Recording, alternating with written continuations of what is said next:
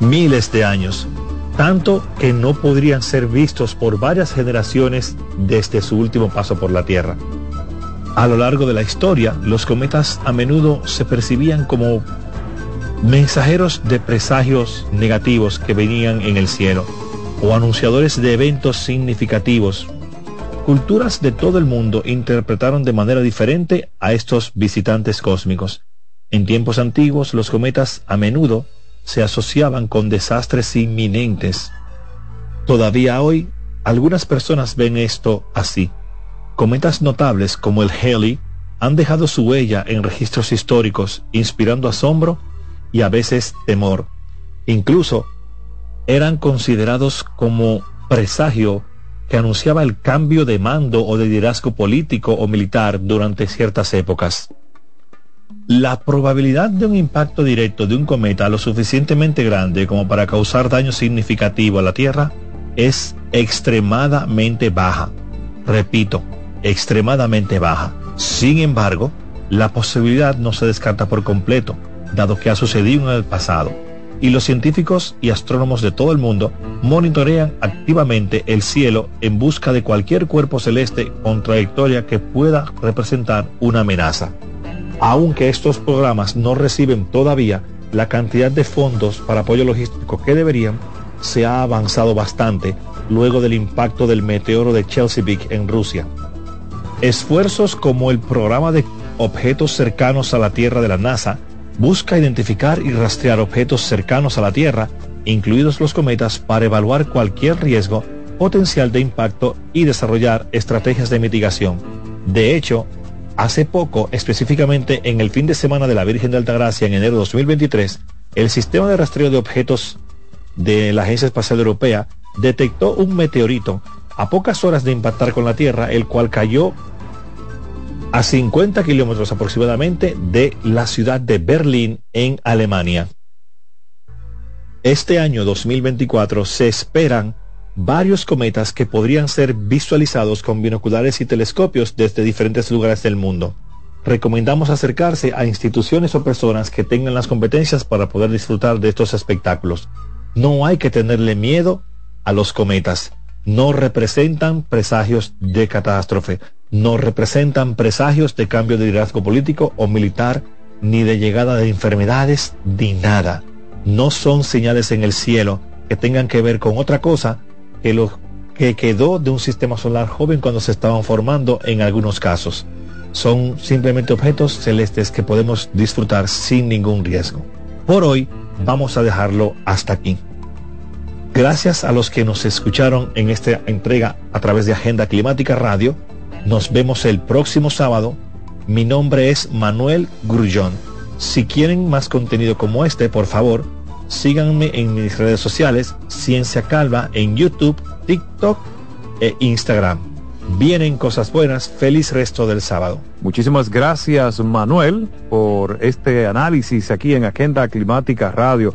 Miguel, y ya finalizamos esta edición de Agenda Climática. Vamos a compartir nuestras redes sociales con nuestros amigos radioyentes. Sí, Jim, eh, bueno, misión cumplida.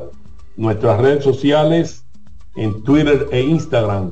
Eh, nos pueden contactar como la SOCE 2002 y en Facebook como Miguel Campuzano. Así es, e invitamos a todos a visitarnos en nuestra cuenta institucional, arroba Agenda Climática en todas las redes sociales. Y aquí finalizamos esta edición de Agenda Climática Radio. Nos volveremos a encontrar el próximo sábado a las 2 en punto. Muchísimas gracias. Pasen feliz resto de la tarde.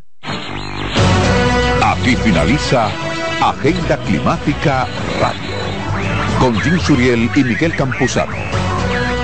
Junto a Jimmy Hensen, Nelly Cuello y Manuel Grullón.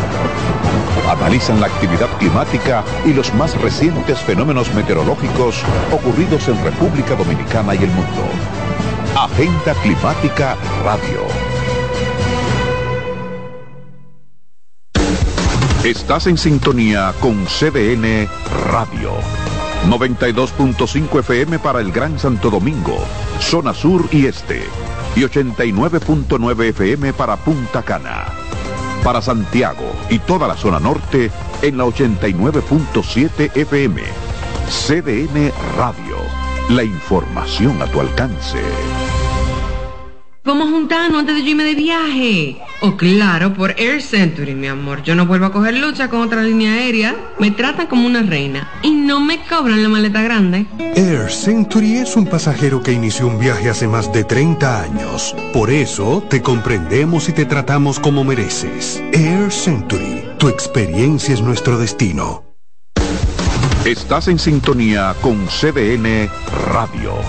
92.5 FM para el Gran Santo Domingo, zona sur y este. Y 89.9 FM para Punta Cana. Para Santiago y toda la zona norte en la 89.7 FM. CDN Radio. La información a tu alcance. Consultando con Ana Simón. Un contacto diario de orientación que llega justo donde se necesita. Estaré yo dispuesta a seguir con esa relación donde siento que no soy feliz, no recibo nada. Fíjate, él no es el único culpable, los dos son culpables. Y tú dirás, pero Ana, ¿pero por qué? Porque tú lo has tolerado.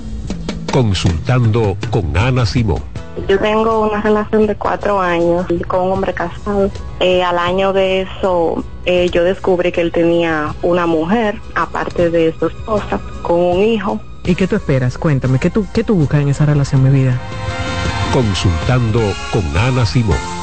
Cobertura efectiva para escucharte donde quiera que estés. Eh, es el programa de Ana Simón, ¿verdad? Sí, estás en el aire. Eh, mire, le hablo desde, desde los Estados Unidos. La ruptura mía con mi pareja fue debido a las redes sociales. Como que, ay, Dios mío. Entonces ahí es donde yo vengo y entonces siento que el programa de hoy me identifica mucho. Siempre yo le he dicho a las personas que si van de nuevo a involucrarse con una ex, es sentarse y a conversar las razones por las cuales nosotros nos dejamos, sin buscar culpables. Consultando con Ana Simón. De lunes a viernes a las 9 de la mañana por CDN. El liderazgo de CDN se erige con fuerza, marcando 26 años como el pilar informativo de la República Dominicana. Desde 1998 hemos situado a nuestros espectadores en la primera fila de cada evento relevante, proporcionando una ventana esencial para mantenerlos debidamente informados. En este 2024 venimos minuto a minuto con Fitur 2024, con la Serie del Caribe, con la rendición de cuentas del Poder Ejecutivo, con las elecciones municipales, también las presidenciales, con la cobertura por aire, mar y tierra de Semana Santa, además la Asamblea del 16 de agosto y todo, absolutamente todo lo que sea noticia, lo recibirás instantáneamente aquí en el líder indiscutible en coberturas, CDN. 26 años junto a ti. Por eso somos el canal de noticias de los dominicanos. En CDN Radio, la hora 3 de la tarde. ¿Llenarías tu casa de basura? ¿Continuarás cortando árboles? ¿Seguirás conduciendo sin una ruta y una agenda mientras contaminas el ambiente? ¿Continuarás desperdiciando agua y energía eléctrica? ¿Eres causante de daños al medio ambiente? Esperemos que no. Es responsabilidad de todos ser defensores del medio ambiente. Fundación Cuidemos el Planeta con Reyes Guzmán. Presentamos Cero Emisión Radio, un programa para compartir informaciones y temas de lo que está ocurriendo en torno al fascinante mundo de la movilidad eléctrica sostenible. Estaremos compartiendo todas las informaciones interesantes con un nutrido grupo de actores del sector. De la mano de Charles Sánchez, Cero Emisión Radio, movilizándonos hacia el futuro. Hola amigos de Mecánica Hot. En esta ocasión tenemos con nosotros a Charles Sánchez, el padre de la movilidad eléctrica en la República Dominicana. Estamos sentados aquí a su lado el día de hoy. Un placer. Un placer para nosotros, Charles, tenerlo por aquí, de verdad que sí. Charles, yo quiero que precisamente hablemos antes de los vehículos eléctricos. ¿Qué, ¿A qué se dedica Charles Sánchez y luego cómo hace ese crossover al tema de la importación de los carros eléctricos y cómo llega esa pasión y ese interés. Claro, mira, eh, gracias por la invitación y gracias por, por permitirnos contar la historia nuestra en todo lo que hemos hecho hasta el día de hoy en, lo, en los tipos de emprendurismo que hemos desarrollado. Realmente nosotros tenemos una, una historia interesante que cualquiera que, porque yo, yo siempre soy de la persona que digo, eh, las personas ven el éxito, pero no ven lo que hay detrás y el trabajo o las dificultades o la lucha que tuvimos que, que desarrollar para poder lograr lo que tenemos en el día de hoy. Yo vengo de una extracción humilde, realmente. Mis padres eh, se separaron muy jóvenes y nosotros me quedé con mi hermano viviendo solo con mi mamá. Imagínate una señora sola criando muchachos pequeños eh, con muchas limitaciones.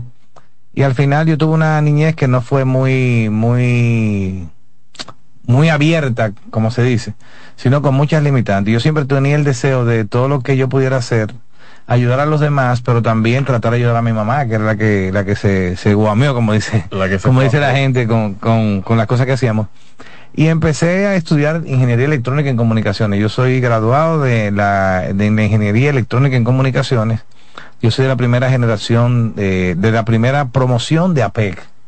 APEC hizo por el año 1980 por ahí lo que era la carrera de Ingeniería Electrónica en Comunicaciones y Ingeniería Electrónica en Computación. Eran dos menciones, comunicaciones y computación. Iniciando ambas. Iniciando ambas. Y yo soy de la primera generación. En, la, en mi carrera empezamos unos 30 estudiantes y al final solamente nos graduamos seis de los 30 que empezamos porque muchos mucho en el camino dijeron no esto no es lo mío y se, se, zapatearon. Esto no era. así es.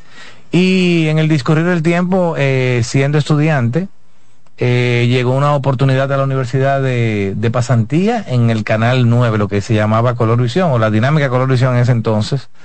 Y llegó una solicitud de pasantía para estudiantes de, con mejores notas que tuvieran en la universidad y como era la primera carrera, la primera promoción, de ahí participamos tres personas. Eh, participé yo, participó Hanles Rosario, que es una persona que, hoy día trabaja con nosotros también, y participó Carlos Curi, eh, que éramos los tres estudiantes de ingeniería en la universidad. Ahí Carlos después se separó, no quiso seguir en el, eh, llevando la pasantía y nos quedamos solamente Hanles Rosario y yo. Y realmente nos desarrollamos bastante en Color Visión. Yo te diría que la modernidad que vemos hoy día en los medios de comunicación y que tuvo lugar a través de Colorvisión. No sé si ustedes recuerdan un productor que se llamaba Freddy Verasgoico, bueno, No, que como que no suena un poquito. Claro, entonces, don Freddy fue una persona muy innovadora y nosotros vimos toda la innovación que hizo Freddy Veras con la, la parte de las luces, cuando las luces todas eran incandescentes ya Freddy Veras andaba con, con sistema de luces robótica, eh, con movimiento. No el, el, programa que tenía que se llamaba Punto Final. Punto Final, sí. Y ahí logramos conocer mucho. Eh, yo era una, una, un joven muy inquieto en la universidad, yo vivía indagándolo todo, buscándolo todo y viendo la necesidad del mercado, porque yo, como yo leía tanto, yo veía siempre que teníamos dificultades con las transmisiones en vivo yo veía que cuando iba a hacer una transmisión en vivo, yo era uno de los técnicos de Color Visión y yo sufría todo lo que pasaba porque habían unas empresas que, se, que eran las que hacían las transmisiones en vivo. Una de ellas se llamaba Televideo, otra se llamaba eh, Color Móvil y otra se llamaba Juan Montán una, eran tres empresas que trabajaban en la parte de, la, de las unidades móviles en ese entonces. Pero en ese momento la, la, tecnología era muy limitada y el alcance era muy limitado, pero también el conocimiento era limitado de las personas que daban el servicio en las móviles. ¿Y eso lo sufría directamente? Y yo lo sufría porque yo tenía que recibir la señal en los canales cuando había un en vivo, cuando una era un era un, un dolor de cabeza. Cada vez que se hablaba de una transmisión en vivo. ¿no? Y, y, lo que conllevaba tú hacer un enlace de microondas, porque antes hoy día nosotros transmitimos hasta con el celular cualquier cosa. Pero antes había que hacer un enlace de microondas punto a punto con visual. Tú tenías que poner un equipo aquí que se viera con otro a 10 kilómetros, que se viera con el otro y llegar al punto de emisión. Interconectaban hasta que pudiera. Y ahí vimos la necesidad y empezamos a indagar cómo hacer una empresa que fuera completamente diferente a todo lo que había en el mercado. Empezamos poco a poco a trabajar la parte de satélite, eh, hicimos un acuerdo importante que al día de hoy lo tenemos todavía, tenemos más de 20 años siendo los proveedores de satélite de la empresa Intelsat que es la empresa de satélite más importante que hay en el mundo, porque es una empresa que tiene más de 200 satélites en el espacio. Oh. Eh, a nivel de, broadcast, porque hoy día, pues, si hablamos de satélites en el espacio, podemos hablar de Starlink, que tiene miles, pero ya estos son satélites de otro tipo. Y logramos hacer un acuerdo en ese entonces y empezamos a, desarrollar lo que era la comunicación satelital para videos desde República Dominicana que la gente hoy día lo ve muy sencillo, pero era antes era imposible hacer una transmisión y había un montón de regulaciones. Yo tenía que certificar a mi personal lo que era la separación de los grados para que una señal no interfiriera a otra. ¿no? Era bastante complejo. Y abrimos los ojos del mundo. Eh, eh, la, señal de la República Dominicana empezó a ser difundida en diferentes partes del mundo a través de los satélites que nosotros empezamos a manejar. Y allí luego logramos lo que fue la creación del primer telepuerto satelital del país para difusión, porque aquí habían tres telepuertos. Uno lo tenía la empresa Codetel, que en ese entonces lo usaban para la telefonía de ellos. La otra era lo, usaba Tricon, que era la, otra, empresa. y había una que se llamaba All American Cable and Radio, que era también la que hoy día es viva, pero era All American Cable and Radio. Entonces estaban solamente esos tres telepuertos satelitales, pero eran solamente de voz, no había video. Y a veces cuando ocurría un evento importante del país, nosotros subcontratábamos esas telefónicas para, a través de su carrier, subir una señal de satélite de video para recibirlo en cualquier otro, pero eso era un tema de tres días, cuatro, un, un desorden. Increíble. Y eso provocó que yo tuviera que buscar la forma de que las cosas cambiaran y logramos hacer la empresa Certelsa eh, y al día de hoy somos los proveedores número uno de satélite en la República Dominicana. Casi tenemos un telepuerto satelital desde donde se difunden alrededor de 20 canales dominicanos vía satélite para distribución local y para distribución internacional. Y a través de ahí ya pudimos hacer la empresa de televisión, que también es líder, gracias le damos a Dios, porque tenemos la estructura de, televisión, de transmisiones en vivo más grande del país, tenemos una nueve unidades móviles que la, utilizamos indistintamente dependiendo de la necesidad, tenemos todos los modelos, todos los tipos para cubrir necesidades pequeñas, medianas, grandes, grandísimas y eventos internacionales. Y hemos estado así por, ya hoy día tenemos como 15 años, 20 años, más o menos, que estamos haciendo ese desarrollo de todo lo que es la televisión y la difusión, y eso es lo que nos ha llevado a otras cosas. Y ahí mismo, o sea, con esas otras cosas, que donde entra entonces la parte eléctrica, no tanto de la movilidad como tal, porque también he visto que ustedes tienen eh, interacción con esa parte. Sí, miren, entonces nosotros tratando también de innovar, empezamos a trabajar lo que era la energía alternativa, los sistemas solares. Creamos una empresa que se llama Certeza Solar, eso lo creamos en el año, estamos en el 20, fue como el año 2015, 2016 con la intención, yo también, así como pudimos hacer la parte de televisión, yo siempre, no me gusta hablar en primera persona, pero siempre vivíamos buscando cosas nuevas que hacer, que fuera, porque uno tiene que dejar un legado y tratar de que, de que si pasamos por esta tierra, que por lo menos algo, de, algo quede. Y somos la primera empresa que empezó a traer los sistemas solares al país, los paneles solares, la, energía solar, eh, tratar de hacer las casas inteligentes que pudieran tener que su propio consumo, su autoconsumo sea prácticamente renovable al 100%, que con baterías, con, paneles solares, alimentar un hogar sin ningún problema, acumular energía en batería, cuando se ve el sol, entonces la, energía acumulada en las baterías, alimentar la casa. Y empezamos a instalar muchos sistemas solares eh, como en el año 2017 y luego caímos en el tema del mundo eléctrico, de los autos. En las producciones nuestras que hacemos, nosotros también hacemos todo lo que es los deportes nacionales. nosotros hacemos todo el béisbol local, hacemos todo el baloncesto y muchos eventos. Entonces, uno de los costos operativos más altos que tenemos en las producciones era el transporte de personal. Imagínate que un torneo de, de béisbol aquí arrancamos en octubre y terminamos en febrero. Pero nosotros hacemos todo el béisbol Santiago, San Francisco, Santo Domingo, por todos lados. Nosotros en cada estadio manejamos casi 25 personas eh, por partido, que hay que moverlo, no importa dónde jueguen. Entonces, uno de los costos más altos que teníamos era el transporte del personal. Yo tengo que tenía, tengo que mandar todavía a, los estadios cuatro vehículos diarios. Imagínate tú, desde, octubre hasta febrero, todos los días, a veces con, eso es béisbol. Eso es béisbol que a veces semanas completas de juego todos los días y solamente parábamos un día de descanso. Era mucho, entonces uno de los, vuelvo y reitero, eh, reitero, uno de los costos más altos era el combustible y el mantenimiento de los vehículos. Nosotros le metíamos vehículos en una temporada de béisbol 25 mil, 30 mil kilómetros como si nada. Mantenimiento semanal, cambio de aceite, cambio de filtro, porque el diario eran 500 kilómetros. Y de vuelta, y de vuelta, y de vuelta, y de vuelta. Entonces, tratando de bajar los costos, llegamos a buscar gas natural, gas licuado, sistema de hidrógeno, todo lo que la gente decía que podía ser eh, eficiente, lo hicimos. Se probó todo. Todo lo probamos y al final era lo mismo, porque había combustión. y cuando tú ponías gas natural, ya funcionaba, tenía un poquito de economía, pero explotaba los motores. Un motor en gas natural todos los días metiendo 500 kilómetros no te dura tres años. Entonces yo dije, bueno, esto no aguanta a nadie, porque entonces teníamos muchos costos, pero también los equipos de béisbol, que son los que nos contratan a nosotros, también me decían, tenemos que recortar, este año no hay patrocinio, cervecería se fue. Siempre había algo. Siempre había algo. Entonces yo dije, bueno, ¿qué yo voy a buscar para bajar? Porque el número más, importante era el gasto en, en, esto, yo le explico. Y caí en el año 2016 en una tiendecita que se llamaba Tesla, en, en Dania Beach, en la Florida, buscando cosas. Y un día paso yo por la, por, por la I-95, cerca de Flagger Street, en, en Miami, y veo un letrero que dice Tesla ay, qué, interesante. Porque yo soy ingeniero electrónico. Y yo uno lo asocia de inmediato. Yo dije, eso tiene que ver con electricidad, Nicolás Tesla. Yo conecté todo. Digo, déjame ir para allá a ver qué es lo que esa gente tienen ahí. Porque decía la Tesla bonita y también tenía como un carrito. Digo, ah, vamos a ver qué es. ¿Qué, qué, qué combinación habrá ahí? ¿Qué combinación habrá ahí?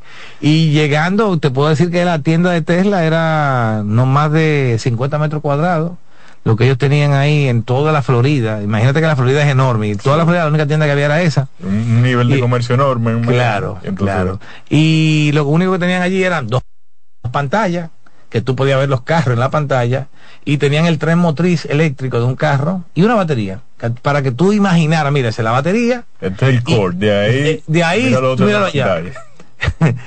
Y cuando yo veo eso, me quedo maravillado. Pero te decía, mira, si tú quieres conocer lo que hay, ponte en una lista de espera que cuando traigan un vehículo, te llamamos para que lo prueben. Para que lo porque, porque tampoco tenían vehículos para, para mostrar, sino simplemente era muy poco la, la fabricación, muy poca la demanda. Digo, ah, está bien, anótame y cuando estén listos, llámame. Y como a los 15 días me llaman, mira, ya el vehículo está aquí, ¿a qué hora te quieres? Eh, vamos a hacer varias pruebas con varias personas. Eh, y yo, también, póngame la, hora más temprano posible. La pusieron a 10 de la mañana. Pues cogí yo para mi, para mi, para mi, mi prueba de manejo. Y llegué ayer, cuando me monté en el vehículo, quedé maravillado. Yo salí de ahí loco, porque imagínate, nadie pensara en, un vehículo eléctrico, nadie pensaba en eso. Imagínate, cuando Tesla era una cosita, un cuartico así que no tenía nada, nadie pensaba en vehículo eléctrico. Y cuando yo veo esto digo, wow, pero si esto logramos llevarlo a la República Dominicana y yo resuelvo el problema de transporte que tengo, de movimiento con electricidad, cuando la electricidad yo la puedo generar con el sol, porque ya no tengo paneles. Exacto, eso digo, que, que tiene unas cosas secuencia de la otra, porque ya tiene la experiencia con el tema eléctrico y los paneles solares, entonces ahora vienen los carros eléctricos. Óyeme. Se me prendió un momento y salí loco de ahí. Y saliendo de Tesla, porque en ese momento el único modelo que habían era el modelo, el, el Roadster, que era muy costoso, que mm. fue el, icónico de Tesla, primero para hacer capital, para, hacer, para impulsar los otros. Y el segundo era el modelo ese, que en ese momento costaba 150 mil dólares. El que yo me monté a probar costaba 150 mil dólares, imagínate. Yo dije, yo salí, me, me salí encantado, pero, pero Mm, sin poder hacer nada. Entonces salí, salí a investigar dónde había un carro eléctrico, pues ya yo, ya yo, al ver el Tesla, yo dije, pues debe haber carro eléctrico de otra marca en algún lugar. Tiene que haber más. Y salí y terminé llegando a una empresa de leasing que se llama H-Gred en Estados Unidos y le digo a uno de los gerentes, mira, yo estoy buscando unos carritos eléctricos que dicen que ustedes han, reciben, porque en, Estados Unidos casi todo el mundo compra, saca leasing, nadie compra, sino simplemente tú haces dos años con el carro y lo devuelves y te dan otro.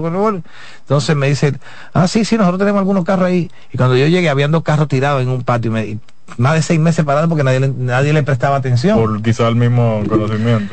Y yo le digo, ah, pero mire, tú no me lo vendes ese carro. Yo estoy buscando cosas así. Sí, sí, yo te lo doy, dame lo que tú quieras, porque ese carro tiene seis meses y ahí nadie le pone intención. me, lo dieron por debajo de la mitad de lo que costaba el carro, carro porque nadie nadie le prestaba atención. ¿Y esos carros qué modelo es? Eso eran Chevrolet Bolt con B corta, los primeros que eran híbrido, híbrido no enchufable, que tú le tenías un tanquecito de gasolina que cuando la batería se acababa, tú podías seguir rodando por lo menos 50 kilómetros más. Traje Bolt y traje Nissan Leaf. Un Bolt y un Nissan Leaf. Y mi esposa me llama, me, cuando ve los carros, que yo digo, mira, compré todo carros, y dice, ¿qué? ¿Y qué? tú vas a hacer con eso? Digo yo, me lo voy a llevar para República Dominicana aunque me lo coma, pero yo voy a hacer algo con ellos. Porque yo probé otra marca y me resultó extraordinariamente interesante que si esto es así, y nosotros conectamos, yo voy a resolver el problema de la pelota, voy a resolver el problema de movimiento, todo. Bueno, pues los carros llegaron aquí, te puedo decir que a los seis meses los carros se habían pagado completamente. Eh, mucha gente del entorno de televisión, que yo me, desempeño, veían los carros, veían las historias, me decían, Charlie, yo quiero un carro de eso, Charlie, yo quiero un carro de eso. Yo, no, bien, yo voy a tratar de conseguir más vehículos. Entonces, a esa empresa donde yo compré los dos primeros, le dije, todos los carros eléctricos te devuelvan, guárdamelo a mí. Y a mí me llamaban ahí en esa empresa, el loco de República Dominicana se está llevando todos los carros que nadie quiere. me juntaron 10 carros. Claro, porque duraban. Los primeros hombres tenían seis meses ahí parados, agua, sol, sereno y nadie ni preguntaban por eso. Entonces, y viene este chapulín, diga, a buscar todos los eléctricos que aparezcan. Entonces, porque al final ellos estaban obligados a recibir para atrás los vehículos. Cuando tú haces leasing, o te quedas con tu carro, o ah, mira lo que tú vas a hacer. No sé si tú me entiendes. Tú tienes como, como el que. y es un costo para ellos. Para ellos. Entonces, ellos eh, empezaron entonces a guardarme los carros y me llegaron a acumular. Yo, la primera compra fueron dos, después compré cuatro, después compré cuatro más, y después me acumularon diez. Y cuando yo cogí esos diez, con las fotos de los 10 que iban para el puerto, ya mucha gente, eh, por ejemplo, en el entorno de que nosotros nos movemos de eventos, tenemos que de los primeros usuarios, Ariel Ramos, que es de AR Sound, que tiene una empresa de sonido, está Salvador, el de Tecnosonido, está eh, o sea todos los cercanos a los que, que, sabían lo que había pasado conmigo me decían yo quiero un carro de eso lo que tú tienes porque tenían o sea, eh, eh, necesidades similares no, y que veían la historia veían lo que me pasaba y veían que yo estaba loco y que yo hacía la historia y que ya estaba aprobado y que ya estaba aprobado. Entonces con esos últimos 10 que yo compré mandé a hacerle una cuantas fotos y se la mandé a mi hija. Mira Blenda que Blenda que maneja las redes sociales de nosotros tira esa foto de los carros que van para allá, súbela y dile que si alguien está interesado en los carros eléctricos que nosotros estamos llevando, que te digan que se... Pues de esos 10, 7 se vendieron con las fotos. Digo, ah, no, pues tu negocio. Aquí es. Y aquí es, y ahí conectamos y de ahí para adelante todo es historia. Pudimos hacer la empresa, pudimos, eh, tenemos hoy día más de 600 autos eléctricos vendidos en República Dominicana, sin ser dealer, porque yo le digo a la gente, a mí ni me vean como dealer a mí no me vean como gente, no, no, no, nosotros somos una empresa de tecnología que impulsa la movilidad eléctrica con una, con una, con un criterio muy diferente a lo que hace, a lo que hacen los dealers, a lo que hacen los, los, que venden carros. Nosotros no, no, nada de eso. No, y, vamos a tocar un punto ahí sobre eso, porque eso lo ha diferenciado también. Pero antes de, seguir avanzando, o sea, esos primeros carros eléctricos, ¿en qué año pisaron eh, suelo dominicano? 2016. 2016. Lo primero que tú traes. Y eso es primero que yo traje, porque yo no, mi plan no era vender carro eléctrico, mi plan era resolver un problema. y fui importando más para seguir resolviéndolo, porque como yo te decía, yo mandaba cuatro carros a cada estadio, tenía que moverme con más Claro, claro. Y al discurrir del tiempo duré primero año y medio usándolo y haciendo laboratorio, porque yo también, como nadie me le iba a dar soporte, nadie me le iba a dar servicio, cuando se me dañara un carro, ¿quién lo iba a reparar? Nosotros. Porque, porque yo soy ingeniero electrónico, entonces a mí lo que me gusta es eh, inventar y, hacer ingeniería inversa de los equipos. Y nosotros cogíamos los carros y los desarmábamos enteros. A eso precisamente iba, que es algo que lo ha diferenciado de, digamos que de los demás, y es eso mismo, o sea, el soporte de esos carros, la confianza al momento de yo comprar un carro que me digan, no, olvídate, que cualquier problema aquí lo resolvemos. Eso da una paz y la confianza de la gente para comprar. Entonces, eh, ¿cómo fue surgiendo? Entonces ya esa transformación de ustedes resolver una necesidad como la que tenía, ahora a enfrentarse en cierta forma a nivel de negocio, porque tiene que, que costearse. No, entonces fue, fue, fue también un, un, cómo nos adaptamos a esto, porque al final yo lo que tengo es una, una empresa de televisión. Yo no tengo mucho parqueo para poner los carros, no tengo nada, pero empezamos ahí. Y fue un tema adaptarnos, tuvimos que ponerlo los mismos ingenieros míos de televisión. Yo digo, ustedes, ustedes saben que, lo que tenemos que aprender, el conocimiento no, no, eh, no, daña a nadie, nos resta. Al contrario, ustedes van a tener otra posibilidad y entonces muchos muchachos de, lo que de, de los instaladores, de los técnicos de televisión, de los ingenieros, vamos para adelante. Lo que tú hagas, vamos, vamos, vamos a aprender todito. Y empezamos ahí y desarmamos los carros, desarmamos la batería, investigamos mucho certificamos, yo tengo mi personal que ha viajado a entrenamiento internacional para soporte de los autos eléctricos. Somos la primera empresa que da soporte real a los Tesla aquí en República Dominicana, que resuelve los problemas de los Tesla aquí en República Dominicana. Reprogramamos, eh, reparamos, eh, diagnosticamos y gracias a Dios hemos dado la confianza a que así como nosotros empezamos a vender autos eléctricos, que el que lo vaya a comprar, sobre todo si lo compra con nosotros, que esté tranquilo, que no va a tener ningún problema con si se daña, si no se daña, si necesita una pieza, si no se necesita una pieza, porque también logramos porque yo me veía como un usuario, no como un vendedor. Yo no me, yo nunca, un momento yo estaba pensando, ah, yo soy un usuario, compré un carro. No, no, yo decía, Yo soy un, un, un proveedor que tengo que resolver mi problema. Yo tengo que entrenar porque tiene que ser a todo eso a todo eso decirte que los grandes concesionarios eh, nos, nos atacaron mucho al principio porque ellos estaban en contra de la, movilidad eléctrica en todos los sentidos. Nosotros fuimos eh, intimados para que no trajéramos carro eléctrico por Santo Domingo Motor fuimos intimados por Peravia Motor fuimos intimados por Viamar fuimos intimados por Tropicars es decir en el Claro, con esto yo no quiero decir nada malo de ellos, no. No, es la, es la naturaleza de cuando comienzan a suceder este tipo de cambios. No, y al, y al ver el empuje, porque tú, tú, tú, no puedes, no, tú no puedes creer que ya nosotros tenemos más de 4.000 carros eléctricos en República Dominicana. ¿Y quién lo trajo? Un grupo de locos que no que vieron el ejemplo mío porque gracias a Dios nosotros fuimos los que abrimos el mercado que empezamos a traer muchos vehículos y después que otras personas vieron el éxito nuestro dijeron no espérate ahí hay un nicho es que no es lo mismo tú verlo fuera tú decís, mira, wow, que eso se puede hacer allá. Y después tú verlo aquí en el e, Este loco se atrevió a traerlo. No, entonces todas las historias. Eh, oye, lo que nos pasaba también. Eh, eh, yo puedo hacer un libro, y vamos a poner un libro de la movilidad Por ejemplo, veníamos nosotros los seguros.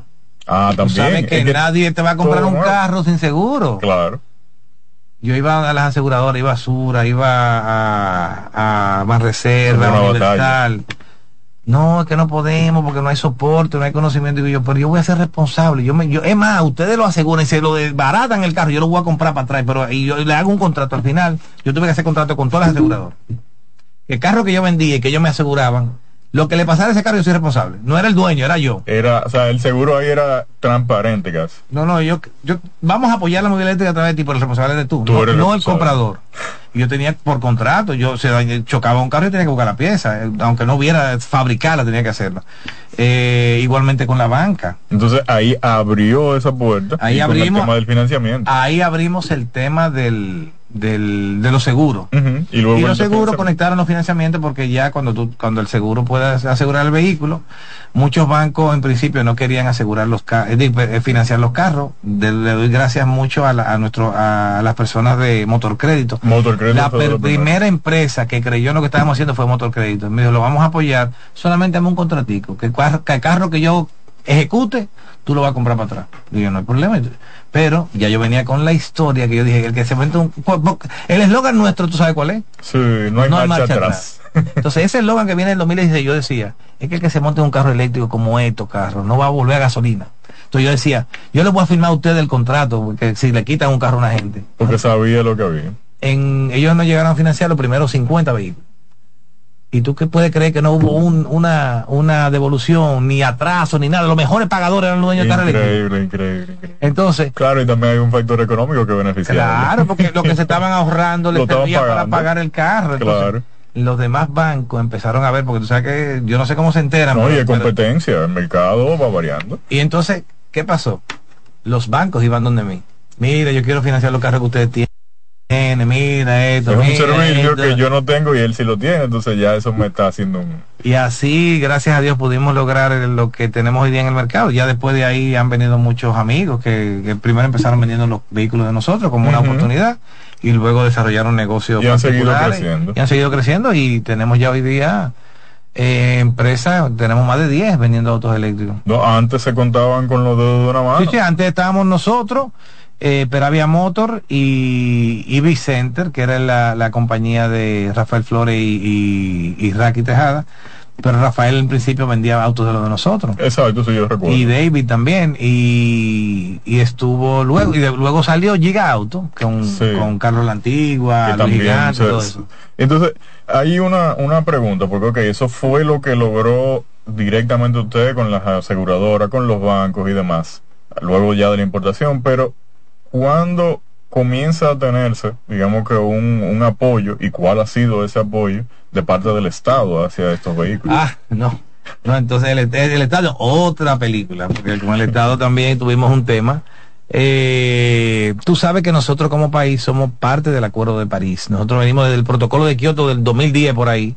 Somos signatarios de esos acuerdos que son de reducción de la contaminación. Después del protocolo de Kioto se hizo lo que fue el Acuerdo de París en el 2016 y nosotros también como país signatario tenemos, teníamos la, la, estamos adocenados a lo que se dicte ahí. Había que de alguna manera todas las naciones hacer algo para reducir la huella de carbono y uno de los mayores contaminantes son los vehículos. Entonces, se impuso una ley que era, esa ley casi se replica en todos los países, que tiene que impulsar la movilidad eléctrica, todo lo que tiene que ver. En nuestro país la, mutilaron y le pusieron, está bien, la vamos a impulsar, pero nada más con el 50% de impuestos. Hay otros países que tienen la misma ley, pero con los impuestos desmontados totalmente. Tú tienes Costa Rica, tú tienes Colombia, tú tienes Argentina, que tienen los impuestos desmontados totalmente. Nosotros tenemos la misma ley, pero la ley de nosotros nada más, nada más desmonta el 50% de, de impuestos, aranceles y TV, pero es una posibilidad de hacer algo para que la gente se, pueda lograr los vehículos eléctricos más, más, económicos. Ya hoy día no, porque ya hoy día hay muchas opciones. Pero cuando empezamos nada más habían tres modelos. Tesla, caro en ese momento. Chevrolet Bolt, ya con B larga, que era caro en ese momento. Y el, conejito, que era el Leaf, que ya por el Leaf no salía tan caro, pero no tenía rango. Entonces la gente dónde se iba? Al Bolt o al Tesla y era rango ya mucho. Cuando el lift lo compraba en 18 o 19 mil dólares, el, el lift lo más barato, el, el, bol más barato era casi 40 en ese momento. Y el Tesla ya era sobre 80. Entonces era un tema que teníamos. Y los vehículos, los primeros que yo traje, las primeras 10 unidades, entraron por aduana como vehículo de gasolina porque me decían en aduana, sí, hay una ley, pero esa ley no tiene reglamento, no se puede, es inaplicable. Yo siempre, imagino, pero no, nadie sabe. Óyeme, no, no, siempre, siempre era un cuento. Al final, yo dije, bueno, yo voy a tener que pelear porque como Dios nos ha puesto a nosotros en una posición que, que solo Él es que lo ha hecho. Porque si hubiera sido yo, ni, ni yo pensándolo, las cosas me, me hubieran salido como salieron. Entonces, yo trabajo televisión, le doy servicio a la ONU, el capítulo medio ambiente, le doy servicio a la OEA, el capítulo de sostenibilidad. Digo, ya no, estas son la gente mía. Me voy para allá y pedí una cita. Las relaciones son para usarlas. Cogí para allá, miren, yo necesito esto, miren los vehículos que yo estoy trayendo, son eléctricos, hay una ley, pero no me la están aplicando. Me dijeron, no, tienen que aplicarla. Tienen que aplicarla porque son acuerdos internacionales. y, y, las leyes internacionales, los acuerdos internacionales se sobreponen a las leyes locales. Eh, son de aplicación inmediata. No, ajá, oh. Vamos ellos tienen que pues, el tema es que yo dije, pues, está bien, volví a traer carro y en aduana decían, no, que no hay reglamento, no, que no hay ley, no, que esto. Mientras tanto, cogiendo parqueo los vehículos. ¿Sabes lo que parqueo, verdad? después de cierto tiempo, con multi, multi, multi, multi, multi. Entonces yo decía, lo que me voy a ahorrar lo estoy pagando el parqueo. Claro. Ok, para el próximo yo me voy a preparar. Y, y se hacía a, la gente de los de los Greta allá, le digo, mira, yo quiero dos carros dañados, que estén dañados, que tú sepas que están dañados. Para dejarlo Para dejarlo, para dejarlo en el puerto. Y compré dos vehículos con la batería dañada y los traje, me salieron como a dos mil dólares cada carro. Digo, yo voy a gastar cuatro mil dólares y lo voy a tirar ahí en el parqueo. Y pero como yo voy a pelear. Hasta que salga. Hasta que salga. Entonces trajimos a carro, hicimos el mismo procedimiento, hablé con mi abogado, en ese momento era el abogado Carlos Balcácer, digo, Carlos, mira, me están matando, mira una ley, mira esto. Y dice, ah, no, vamos a ver. Vamos a ver sometimos al director de aduana, sometimos a los colectores, sometimos a los verificadores, por donde quiera que pasaba el expediente, le, lo intimamos, porque los funcionarios públicos están sujetos a si me aplican mal la ley a mí, me crean un perjurio, no es con los bienes de la institución que van a pagar, es con los de ellos. Claro. Entonces nosotros, mi abogado me, dijo, no, vamos a darle. Esto es así, porque, porque te están creando un perjurio, tú estás trayendo unos vehículos, estás pagando más impuestos, están haciendo, te están creando un Habiendo una ley. Entonces, lo intimamos, pero yo no le hacen caso a la intimación y llegaban, tú sabes cómo es la institución, se creen más poderosos de la cuenta. Digo, Dios mío, ¿qué vamos a hacer nosotros con esta gente? Llamo a Nuria Piedra, Nuria, mira, tengo este tema, mira eh, los vehículos, yo necesito que tú hagas un reportaje porque no están, no están, se está haciendo mal la, la, la aplicación de la ley. Ah, tráeme la documentación. Bueno, el tema es que se hizo la, ah, no, a todo esto me vi precisado a convocar a los muchachos, a Rafael Flores, Edwin, para que creáramos una asociación. Yo le decía, mira, yo soy el único que estoy importando vehículos eléctricos. En ese momento, Edison estaba con algunos motores eléctricos, que estaba tratando de abrir un negocio, igualmente eh, eh, Edwin empezando a traer motores y cosas para ver qué iba a hacer con la parte de motor, motor eléctrico. Estaban en su primer paso. Cada quien por su lado, pero llegamos a aglutinarnos en un momento para lograr que tuviéramos una asociación, para que sea la asociación con más peso, que pudiera representar, claro, ah, sea la, la, la, ahí nace Asomedo. Ahí, de ahí nace Asomoedo. De ahí nace La, la, necesidad de que no fuera Charles Sánchez que fuera a pelear a la aduana, sino una institución con mayor peso. Claro. Y logramos ahí ya, eh, Nuria asumió el tema con, con todo lo de la ley, se hizo un reportaje, se mostró todo y hasta las intimaciones que tenían los funcionarios públicos. Y a la semana del reportaje, porque tú ves que la prensa tiene la prensa tiene poder. A la semana del reportaje, a la semana del reportaje, la dirección de aduana hizo un publicado público en la prensa a los importadores de vehículos de energía no convencional, el procedimiento para importación, etcétera, porque yo me lo sabía de memoria, porque al final lo que ellos escribieron ahí era lo que yo le decía que estaba en la ley. ¿Entiendes? Y al final de ahí para adelante ya todo lo demás historia y gracias a Dios tenemos un mercado en ebullición completamente en términos de movilidad eléctrica. Casi todo lo que estamos importando vehículos eléctricos que no son los dealers. Es decir, yo no quiero, yo me separo de los dealers porque los dealers tienen muy, muy malos manejos en muchas cosas. Sí, hay, cosas que no cambian. Pero en ese sentido entonces, eh, Charles, que ahora la gente después de ver todo esto entenderá por qué hice esa introducción del padre de la movilidad eléctrica y ahora lo entenderán. Y me, me interesa saber, desde su punto de vista, o sea, cómo ha cambiado el parque vehicular dominicano eh, antes de los vehículos eléctricos y ahora después de los vehículos eléctricos? ¿Cómo han impactado? No, no, mira, el, el, el impacto es impresionante. Te puedo decir que yo te hablaba al principio que tenemos más de 4.000 vehículos eléctricos en el país. Con, con cero devolución o con cero personas que haya estado en gasolina, fue eléctrico y que me voy a volver a gasolina. Nadie. Aplicándole el lema de no hay vuelta no hay, no hay marcha atrás. No han, no han dado el, el eslogan de no hay marcha atrás y únete a la revolución eléctrica es literal lo que está ocurriendo con eso. Nadie, ningún usuario que ha cambiado a, eléctrico ha vuelto a gasolina y vemos, eh, ha sido tan importante el crecimiento que hemos tenido que diles tradicionales que nunca pensaron en fuñir con auto eléctrico, que torpedeaban la movilidad eléctrica, que fuñían aquí, que bloqueaban allí, que están trayendo carro eléctrico. Entonces, el trabajo se ha hecho y qué bueno que hayan entendido que, que tenemos que hacerlo. Y además tienen eh, un, como yo digo, una espada de, de Damocles en la cabeza porque los propios fabricantes, que ellos son concesionarios, están diciendo, yo mira, a partir de tal año yo no fabrico más gasolina. A partir de tal año yo no fabrico más tal gasolina, ¿entiendes? Entonces, han tenido que a la mala. Ir montándose en el Porque al final, donde ellos siempre tenían la duda es en el core business. Tú sabes que en, los autos de gasolina tú tienes cada 5.000 kilómetros que hacer servicio, mantenimiento, esto, hay que estar encima de los vehículos.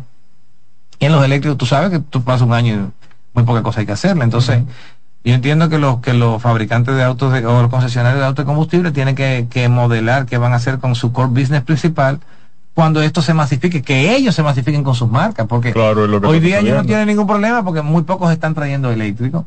Pero cuando esto se llene, porque yo que soy un, un, una empresita de televisión, en comparación a ellos tengo más de 500 carros importados, imagínate que ellos tengan, digo, estamos hablando del 2016 para acá, no, no, de, no en dos años, yo tengo casi ocho años, ¿entiendes?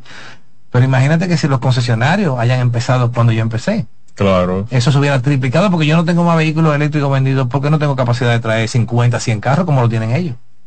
¿Entiendes? Porque al final está más que demostrado que el que cambia de gasolina a eléctrico, el carro se va a pagar solo con la economía. Entonces, yo le hago la, la, la siempre los comentarios a los amigos míos, le digo, mira, tú sales a la calle en tu vehículo, en tu eh, Jeepeta Land Cruiser o en tu vehículo grande, lo que sea. Y tú de que salir de la calle tienes que salir a quemar combustible. Te metes un tapón ahí dos horas a quemar combustible. Yo estoy feliz. Yo cargo con el sol mi vehículo, salgo a rodar y cuando estoy en un tapón, esos vehículos son inteligentes, cuando están en un tapón... Consumen mínima cosa. Mínima cosa. Y yo he sabido estar en un tapón una hora y salgo con 3% menos de batería. Tú en una hora en un tapón seguro que te, te, te, chupa dos galones de gasolina para haber prendido. Claro, no hay forma. Entonces, cuando tú ves ese ejemplo y lo, y lo vives, no hay forma de tú vuelvas a, volver a gasolina. Y eso es lo que estamos viviendo y, y, es lo que modelamos a las personas. Siempre decimos, no, mira, no me creas, si tú quieres no me creas, yo te voy a apretar un carro y úsalo una semana. Y pruébalo. que eso fue también otra de las cosas que nos dio éxito. Al principio las personas no creían en los carros eléctricos. Y yo le decía, lo que ya yo empecé a traer para vender, no lo que me pedían, porque ya los lo cercanos me lo pedían. No, yo quiero decir, que ya personas que ya yo traía vehículos, que no, que me iban a decir, sí, pero y, la pieza, y si se daña, y si me quedo en la calle, por no se le me eche el agua a la batería, un montón de cosas de loco. Yo decía, no hay problema, llévatelo. A gente de confianza, llévatelo. Y yo sé que después que tú lo compres, después que tú lo compres, digo, después que tú lo puedes, lo vas a comprar. Lo vas a querer comprar. Y yo vendí así, como 40 vehículos con gente de confianza que no creían, yo se lo daba, llévatelo una semana y hablamos. Y después venían y lo compraban. El que lo probaba no, no quería otra cosa. Entonces, Charles, algo, digamos que hacia futuro, ¿cuáles son las limitantes que eh, o, retos, grandes retos que van a enfrentar los vehículos eléctricos, la movilidad eléctrica, digamos que a, corto y mediano plazo en el país? Mira, eh, yo te diría a ti que la, el mayor reto que tenemos es que el gobierno como tal se involucra 100% en todo lo que tiene que ver con movilidad eléctrica, que donde quiera que tú vayas en las instituciones del Estado te encuentras cargadores, que en las plazas comerciales, como están en los países desarrollados, porque nosotros no estamos inventando el agua tibia. Tú te vas a Estados Unidos, tú te vas a Europa, tú te vas a Asia y donde quiera tú tienes puntos de carga. Pero no es que tú tienes que cargar en esos puntos de carga, no. Lo que pasa es que son ciudades verticales y a veces en una torre de 50 apartamentos, 200 apartamentos, no va a permitir que 200 gente me claro. Entonces lo que hacen es que en las zonas cercanas le ponen en, lo, en, la, en puntos específicos cargadores para los autos eléctricos y la gente carga en la calle. Es decir, se, se masifica de una manera muy particular y nosotros exhortamos al gobierno que, que, haga lo propio, que empiece a modelar la movilidad eléctrica, aunque ya sabemos de planes importantes y proyectos que van a salir este año o el próximo año, por ejemplo, una ruta eléctrica de autobuses que nosotros habíamos determinado cuando estaba la directora anterior del Intran, Claudia Francesca de los que, movimiento. que hablaba. Se trajo inclusive un, autobús eléctrico. Se trajo uno, pero para mostrar nada más, pero eh, se hizo un desarrollo de una ruta eléctrica que iba a ser modélica para que todos vieran lo que eran los autobuses, cómo eran las cosas, cómo funcionaban y, y poner en operación. Y ya sabemos que que la GTZ, que es un organismo internacional que va a hacer las donaciones de los recursos para eso, pero este año o a, principio del otro vamos a tener en Santo Domingo uno de los corredores, ¿cuál? Yo no sé. Cuando nosotros lo hicimos, que lo recomendamos, recomendamos que hicieran las Núñez de Cáceres, que yo decía, es una ruta corta, Malecón hasta la Kennedy, y de vuelta, y de vuelta, y de vuelta. Un autobús eléctrico se pasa el día entero y no tiene ni que pararse, porque es una ruta corta. Y como era un modelo, nosotros siempre decíamos, podemos usar la, la, ruta de las Núñez de Cáceres, que sería un modelo. Lo hicieron, el de la niña de casa lo hicieron con autobuses de combustible. Pero ya hoy día sabemos que, hay un, plan interesante con el Intran, con Hugo Pérez, y, sabemos que va a ocurrir en uno de los corredores de Santo Domingo. No sabemos cuál es, pero hay algo que va a ocurrir este año o el próximo año con autobuses eléctricos. Y sí, ahora nosotros estamos participando en una licitación que levantó el Ministerio de Educación, de la compra de 400 autobuses eléctricos para el transporte escolar. Está, estamos, está en desarrollo esa licitación. Se supone que debe determinarse los ganadores para el mes de septiembre y nosotros, con el favor de Dios, esperamos tener, aunque sea colita, y que nos den 50. ¿no? muy buenas noticias y muy interesante, digamos que ese, hacia ese futuro. Eh, Charles, antes de despedirte, que sabemos que está un poquito limitado también de tiempo, me gustaría que le hablaras un poquito a la gente de cero emisiones dónde está, qué hacen, dónde los encuentran y todo lo que viene por ahí a, corto plazo. Mira, sí, nosotros estamos en la calle Luis Padilla número 11, en Los Prados. Somos una empresa que está coexistiendo con la de televisión nuestra, pero gracias a Dios estamos construyendo un local nuevo solamente para vehículos, que va a estar también cerca de la oficina, también en Los Prados, porque quisimos que quedara todo en el mismo entorno para ya aprovechar la cercanía y no salir de una oficina a otra. Imagínate tú que tengas que salir una oficina aquí y la otra en el 9. ¿Entiendes? Entonces, gracias a Dios estamos ahí en los prados y, pueden ir a ver todos los modelos de vehículos. Siempre estamos innovando. Cualquier modelo nuevo que llega o que sale, siempre viene al país de la mano de nosotros. Nosotros fuimos pioneros con Rivian, Rivian camioneta, Rivian Jeepeta, eh, Tesla en todos los modelos. Primero lo trajimos nosotros, trajimos todo lo, que eran los Bolt. Eh, trajimos camionetas, tenemos la radar, una camioneta impresionante que, que invito a las personas que la puedan ver. Eh, primer, primera camioneta excluyendo la Rivian, porque ya Rivian es otro nivel, pero una camioneta de trabajo, la, radar es impresionante, 580 kilómetros de autonomía, batería de 88 kilos, diseñada eléctrica desde cero, con aligeramiento en los componentes de los materiales para hacerla más eficiente, súper confortable, súper cómoda, con baúl delantero, una camioneta que, que la única Es decir, tenemos muchas cosas interesantes y invitamos a las personas que nos, que nos sigan, que sigan nuestras redes. Tuvimos también que hacer un programa de radio. Tú sabías que nosotros tenemos un programa de radio, ¿verdad? Eh, al principio también teníamos muchas personas que hablaban muy mal de la movilidad eléctrica, que los locos que hablan de movilidad eléctrica, que los carros no sirven, que se queman, que esto, que lo otro. Yo dije, está bien, como ellos hablan, yo, entonces yo voy a... El que quiera escuchar la verdad, CDN Radio 92.5 y 89.7 los sábados de 3 a 4 de la tarde. Tengo una hora y que me siento ahí a, hablar con la gente, todas las novedades que hay en el que han ocurrido en, la, en, el término, en términos de movilidad eléctrica a nivel global. Y respondo abiertamente todo lo que la gente preguntar para que el que tenga duda venga a la fuente de la verdad. No, claro, yo no quiero ser eh, más papita que el Papa ahora. Ven con toda tu pregunta. Y si tú tienes dudas, ven, vamos a, vamos a responderla con la gente que está ahí escuchando. Se nos conectan 50, 100 personas y, con eso yo soy feliz porque por lo menos una de esas compra. Excelente, señores. Charles Sánchez de Cero Emisiones ya ustedes han ido ahí conociendo un poco, porque si nos ponemos a hablar y seguir... pasamos la tarde. Sí. Entonces, ahí los invitamos, como él dice, a que lo sigan en sus redes sociales, a que conozcan un poco más de todo lo que es la movilidad eléctrica, que todavía apenas está iniciando en nuestro país, porque esto es el futuro. Sí, eh, decir, ahora que tú dices el inicio, que apenas tenemos cuatro mil y pico de vehículos eléctricos, pero aquí hay más de dos millones de vehículos. Es decir, que el crecimiento que hay aquí todavía. Es no tiene techo. Nosotros no tenemos techo en 10 años, no tenemos techo. Bueno, entonces, igual, como él menciona ahí, nosotros tenemos ahí un compromiso con ustedes que es llevarle la información sobre todas las novedades en el sector. Y vamos a estar trabajando más de cerca con así igual con cero emisiones. Queremos también llevarle a ustedes que conozcan de estos vehículos. Pónganos por ahí por los comentarios cuál vehículo a ustedes les interesaría que estuviéramos viendo probando Ahí vieron que ya estamos haciendo unos cuantos reviews. Estamos trabajando muy duro con esa parte, así que esperamos su feedback. Hemos presentado Cero Emisión Radio, un programa para compartir informaciones y temas de lo que está ocurriendo en torno al fascinante mundo de la movilidad eléctrica sostenible. Todas las informaciones interesantes con un nutrido grupo de actores del sector de la mano de Charles Sánchez, Cero Emisión Radio. Movilizándonos hacia el futuro. Los sábados de 3 a 4 de la tarde por esta CDN Radio. Escuchas CDN Radio. 92.5 Santo Domingo Sur y Este. 89.9 Punta Cana y 89.7 toda la región norte.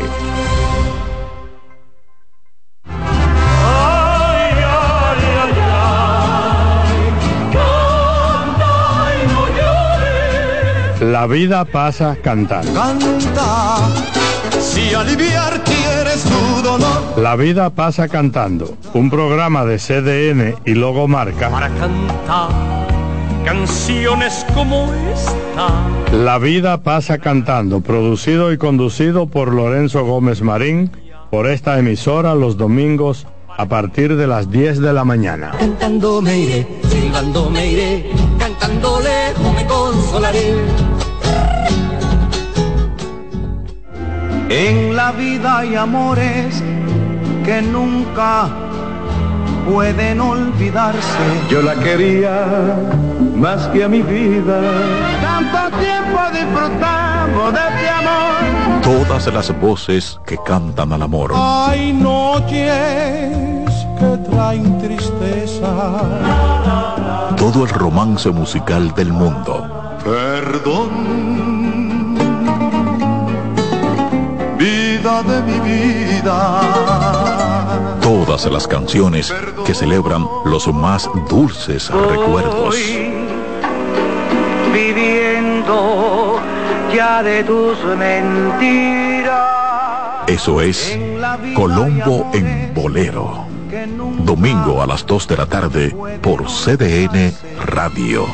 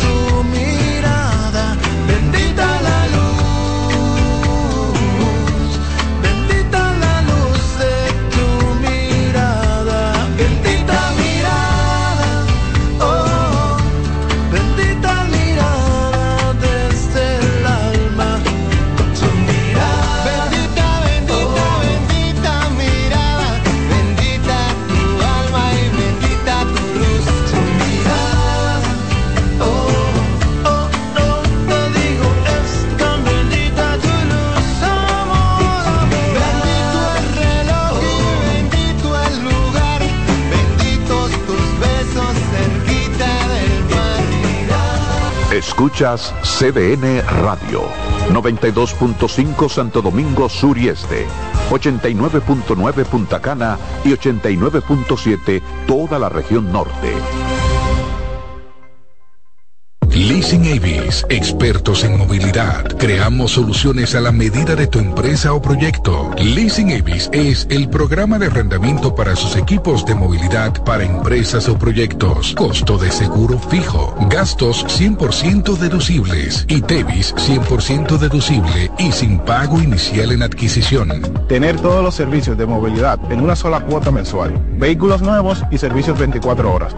Cotice ahora 809 535 7191. Estás en sintonía con CDN Radio. 92.5 FM para el Gran Santo Domingo, zona sur y este. Y 89.9 FM para Punta Cana. Para Santiago y toda la zona norte en la 89.7 FM. CDN Radio. La información a tu alcance.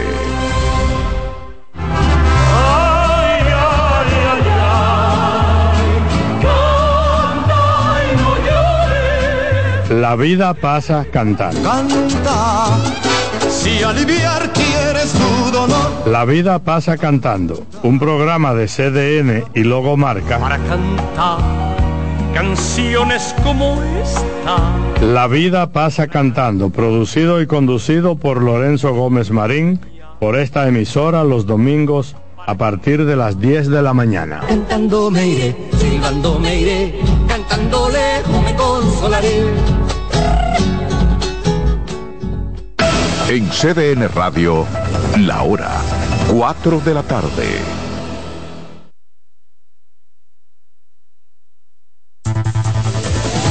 Enterados, un espacio que analiza los hechos nacionales e internacionales y te ofrece todas las informaciones de forma precisa y objetiva. Enterados, comentarios, análisis y orientación. Con los periodistas Albanelli Familia y Wilkin Amador. Todos los sábados de 7 a 9 de la mañana por CDN Radio.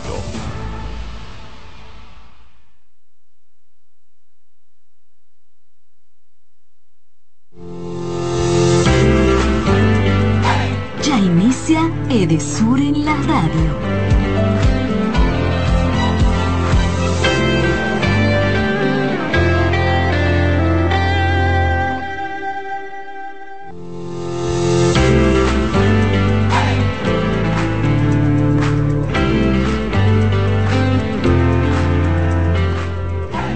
Señores, buenas tardes, bienvenidos a Edesur en la radio. Señora, energía, energía, energía positiva para ti. Eso, excelente. buenas tardes, bienvenidos a Edesur en la radio. Aquí estoy acompañado. Yorami, buenas tardes. Buenas tardes, querido público. Buenas tardes a toda la familia de Desur y a todos esos clientes dentro de nuestra zona de concesión que sintonizan cada sábado para informarse y orientarse sobre los temas eléctricos. Así es, Natalie Peralta, saludos.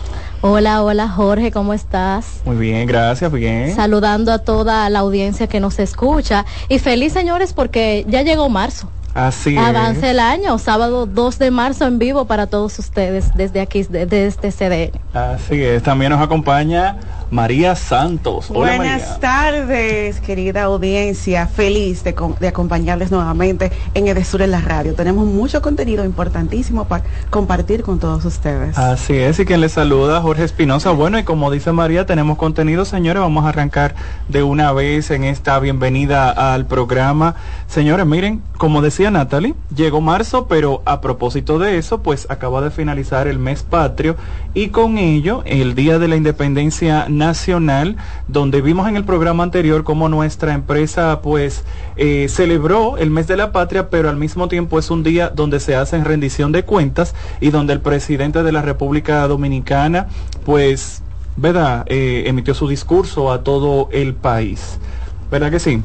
Basado en ese punto, pues comentar también que, eh, pues que nuestro administrador general de, de, Sur Dominicana, el ingeniero Milton Morrison, calificó este discurso de rendición de cuentas del presidente Abinader ante el Congreso Nacional eh, donde lo define como un excelente discurso que retrata la trayectoria de un gran gobierno, grandes realizaciones y con un rostro humano y sobre todo inversiones importantes que se están haciendo en el sector eléctrico. Eh, el discurso del presidente Abinader pues destacó eh, cinco ejes de acción que se están en los que se está fundamentando el sector eléctrico.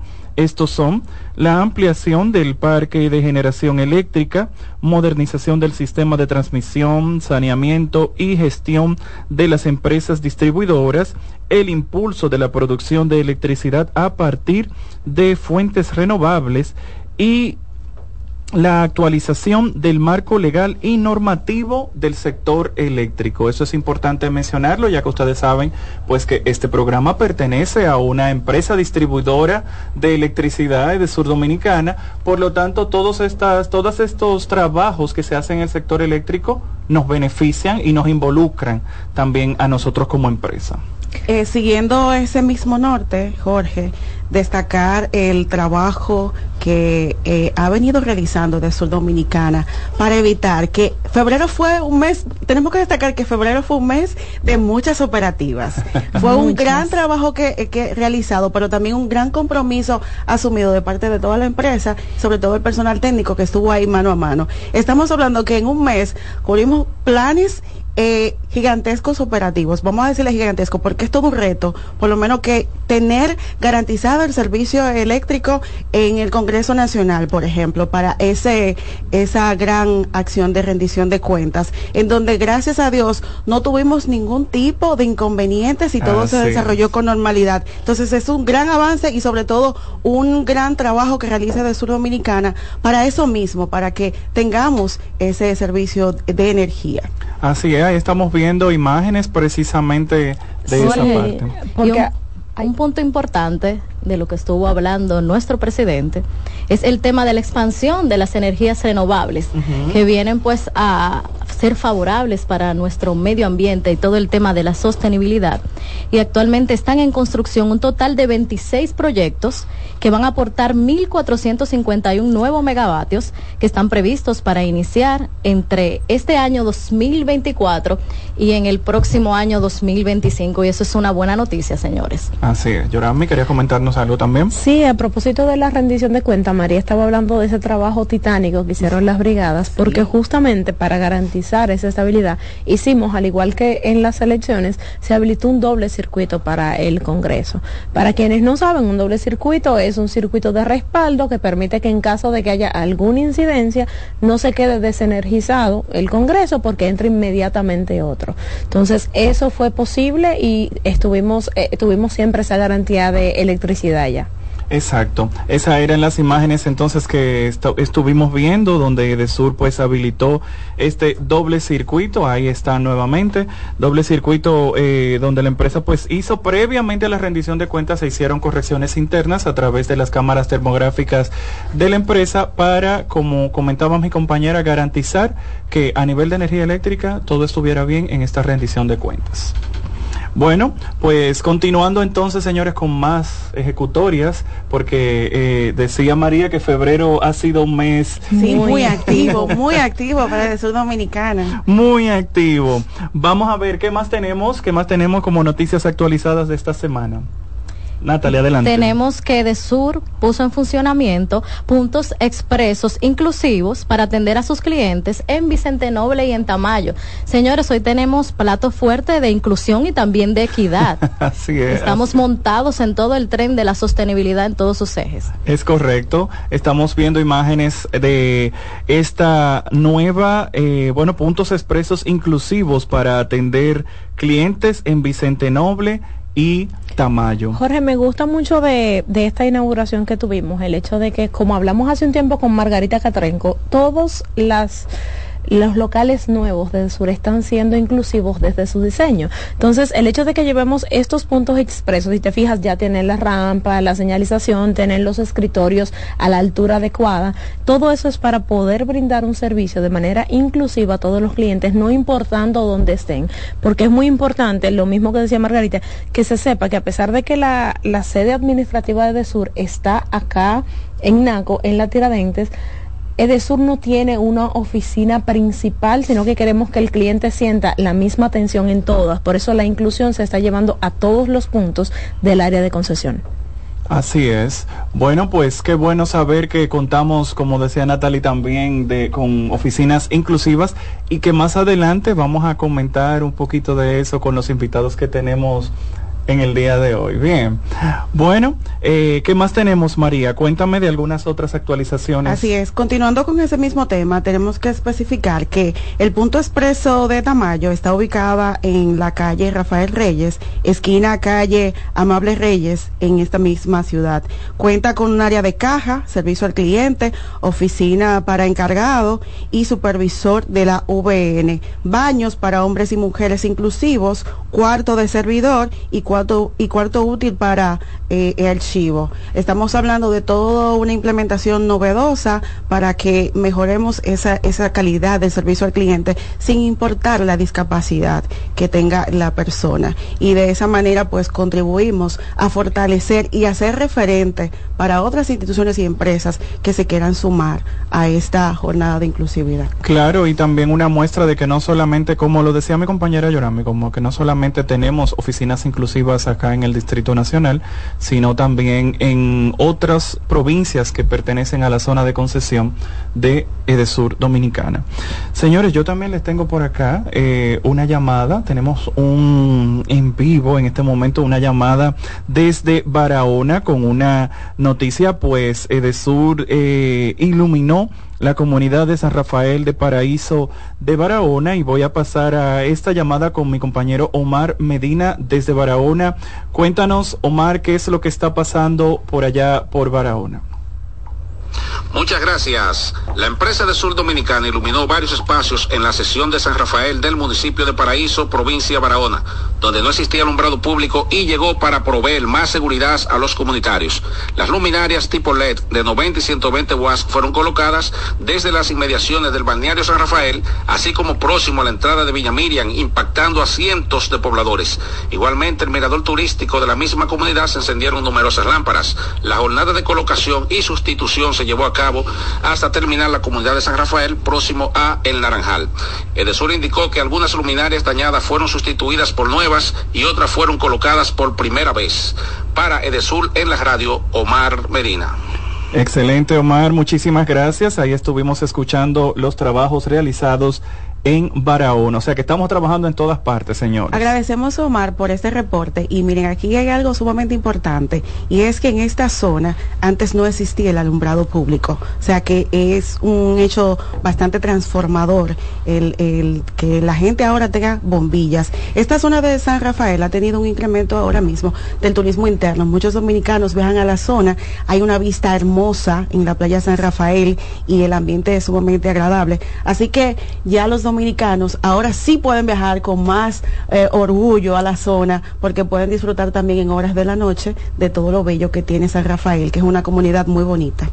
Excelente. Bueno, pues. Eso mismo iba a comentar, que no solo esto es para los pobladores del área, sino que tiene un impacto turístico importantísimo este trabajo, porque los balnearios más visitados en Barahona, de acuerdo a mi experiencia que he ido por allá, San Rafael y, Villa, y Villa Miriam están en número uno. Sí, es bellísima, bellísima la zona, San Rafael es bellísimo. Bueno, entonces hemos hecho pues un recorrido, eh, como comentábamos, eh, febrero y marzo empezando ya va, ya va con varias cosas, ¿eh? ¿Verdad que sí? Sí, va, va con bastante, en verdad, no se detiene, pues saben igual que marzo tiene varias actividades, entonces que se prepare la audiencia porque tenemos mucho que ver. y esto, fue solo el, y esto es solo el primer bloque del programa. bueno, pues con este primer bloque hemos iniciado de sobre la radio. Vamos a nuestra primera pausa y cuando regresemos venimos con las entrevistas que tenemos en esta tarde. Esto es El, el de la radio.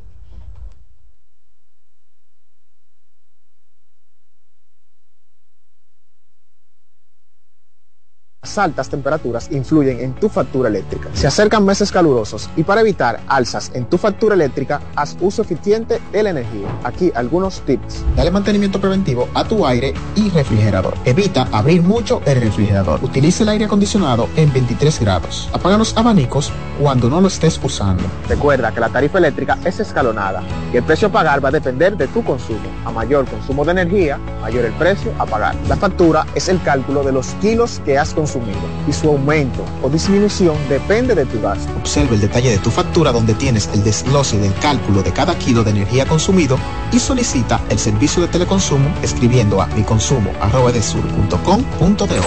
El control lo llevas tú.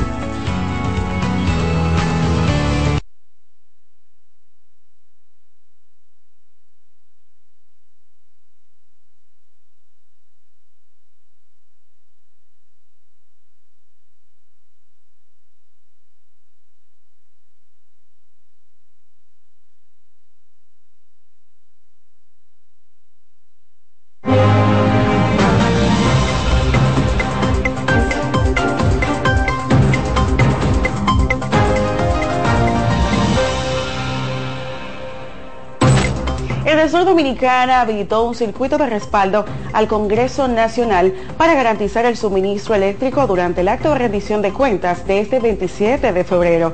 La empresa hizo correcciones internas, dispuso de una doble alimentación y de brigadas especializadas en los alrededores del Palacio Legislativo como garantía para la continuidad del servicio de energía eléctrica por si surgía alguna eventualidad. Sur Dominicana iluminó la comunidad San Rafael el Paraíso en Barahona, donde antes no existía el alumbrado público y viene a proveer más seguridad ciudadana a los comunitarios. Las modernas luminarias tipos LED fueron colocadas desde las inmediaciones del balneario San Rafael hasta la entrada de Villa Miriam, impactando a cientos de pobladores. Y el sur dominicana celebró el mes de la patria, resaltando la importancia de los símbolos patrios y el respeto de estos entre sus colaboradores. Por el 180 aniversario de la independencia nacional, la empresa sensibilizó a los colaboradores sobre la dominicanidad y la importancia de exaltar el legado de los padres de la patria y de todos los héroes y heroínas que lucharon por una nación soberana, libre e independiente. Edesur, energía positiva para ti. Síguenos en nuestras redes sociales, arroba Edesur RD, en Instagram, Twitter, Facebook, TikTok y en YouTube suscríbete a la cuenta Edesur Dominicana. Así tendrás de primera mano todas las informaciones sobre los trabajos que realiza la empresa en su zona de concesión.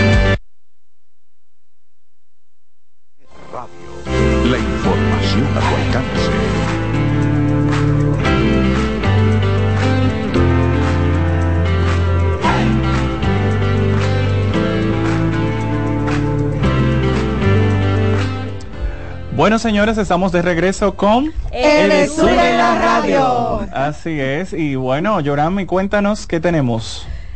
Durante la pausa estuvimos mostrando el nuevo spot de Edesur sobre uso eficiente de energía. Ya saben que se acercan los meses calurosos y por eso es sumamente importante que prestemos atención a nuestro consumo desde ahora que las noches siguen estando frescas y el día. Pero además del spot que va a estar corriendo en algunos espacios de SDN, es bueno recordarles a quienes nos siguen en redes sociales que ya inició la campaña de verano también en redes sociales de Edesur. Así que con el hashtag antes que llegue el calor pueden desde ya ver tips y recomendaciones de Edesur para que puedan hacer uso eficiente y aprovechar las herramientas que ponemos a su alcance para que controlen su consumo.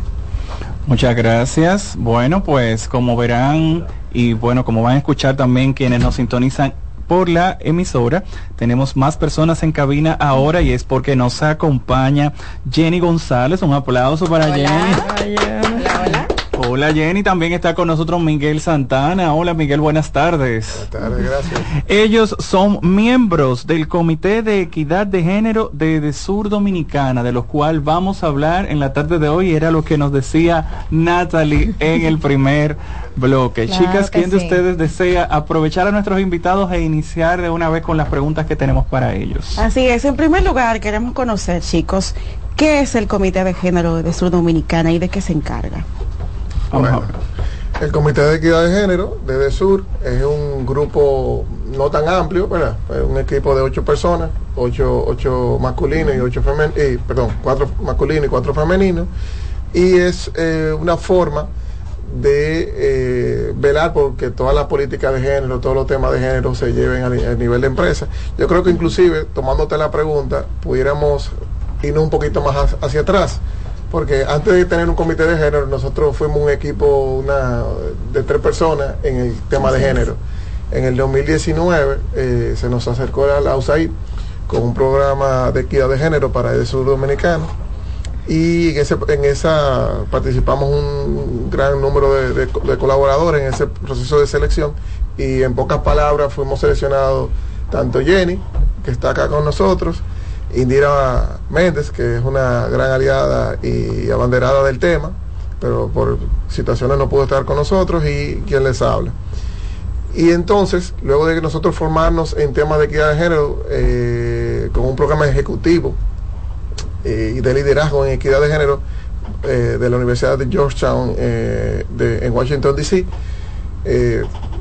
¿verdad? Cuando ya vimos que a lo que nos enfrentábamos y al reto de implementar un programa de equidad de género, nos dimos cuenta que solamente nosotros no podíamos con todo, entonces teníamos que integrar aliados en esa parte fue el tema del comité de género y luego fuimos ampliando otras eh, eh, o agregando otros aliados a la causa. Ok, ese ha sido como los antecedentes, como la historia, ¿verdad? Así es. Perfecto. Bueno, Natalie. ¿Qué inspiró a Edesur Dominicana a involucrarse en todo esto del tema de equidad? Bueno, Natalie, Edesur Dominicana se vio inspirada por varias razones. Una de ellas es que al ser una empresa de servicio tenemos un compromiso marcado con la responsabilidad social. Y pues luego de que, como comentó mi compañero Miguel, se nos acercara la USAID para eh, embarcarnos en este proyecto, pues analizamos varios puntos, los beneficios, las oportunidades, la rentabilidad del proyecto. Y pues uno de los estudios que nosotros vimos fue el de McKinsey ⁇ Company, que asegura que las compañías donde tres o más mujeres eh, ejercen funciones ejecutivas superiores, pues aquí registra un desempeño más alto en todos los niveles de la organización. Y pues ahí vimos que la rentabilidad del proyecto, pues eh, nos, ¿cómo te digo? Nos... Fluyó. Fluyó, exacto. Excelente, muy bien. Jenny, nosotros que estamos en Edesur estamos ya muy familiarizados con el tema de equidad, pero para el público que nos escucha, ¿cómo podemos explicarle qué es la equidad y por qué es importante, tanto en la institución como en la sociedad en general? Bueno, la equidad de género es igual oportunidad para hombres y mujeres en el ámbito laboral. Que una posición se, se pague por la no por quien está en la posición, si es eh, eh, mujer u hombre, sino por las capacidades que tenga la persona. Entonces, por eso es que nosotros eh, luchamos para que tengan igual de oportunidad en el empleo. Por, igual quería aprovechar para agregar lo que estaba muy bien explicando Jenny y es que por el contexto de empresa que tenemos, una empresa industrial, eh, y que por lo regular lo que las posiciones son ocupadas por ingenieros, técnicos, electricistas y, ramas afines, eh, sabemos que hay quizás no una tan alta participación a nivel de estudios eh, de las mujeres y por ende la participación femenina allá no es 50-50 como se aspira. Eh, porque el sector eléctrico y como muchos eh, sectores que son de mucha especialización tienen una remuneración relativamente importante por, el nivel de conocimiento y especialización. Y eh, es importante que las mujeres también disfruten de eso de ese tipo de beneficios y por consecuencia nosotros vimos eso también positivo. Y en el sur dominicana si bien no estamos en la en lo que se aspira de un 50-50, estamos bien posicionados. Actualmente nuestra plantilla está compuesta por un 40% de mujeres. Cuando iniciamos el proyecto estaba en un, en un 36%, que aún así no era un mal número para el, el estándar, tanto nacional como internacional, pero eh, y estamos dando esos pasos acercándonos al 50%, 50 de mujeres y 50 de hombres. Agregar a lo que dice Miguel, no estamos en ese 50-50 porque recuerden la brecha de género que existe en la formación de mujeres en, en, carreras de ingeniería, tecnología. Entonces no necesariamente es que, que de sur no los tiene, sino que necesitamos a nivel social, que la, que la sociedad comience a formar más mujeres en estas áreas para poder emplearlas. A eso iba también, eh, tomando en, en, cuenta la reflexión de que muchas mujeres quizás no se interesan por la parte, por ejemplo, de electricidad, del área de electricidad, comúnmente y socialmente hablando, quizás puede estar asociada a hombres desde un punto de vista erróneo, claro, teórico, socialmente hablando. Ahora bien, eh, partiendo de esto, ¿cuáles han sido esos obstáculos que ustedes han tenido?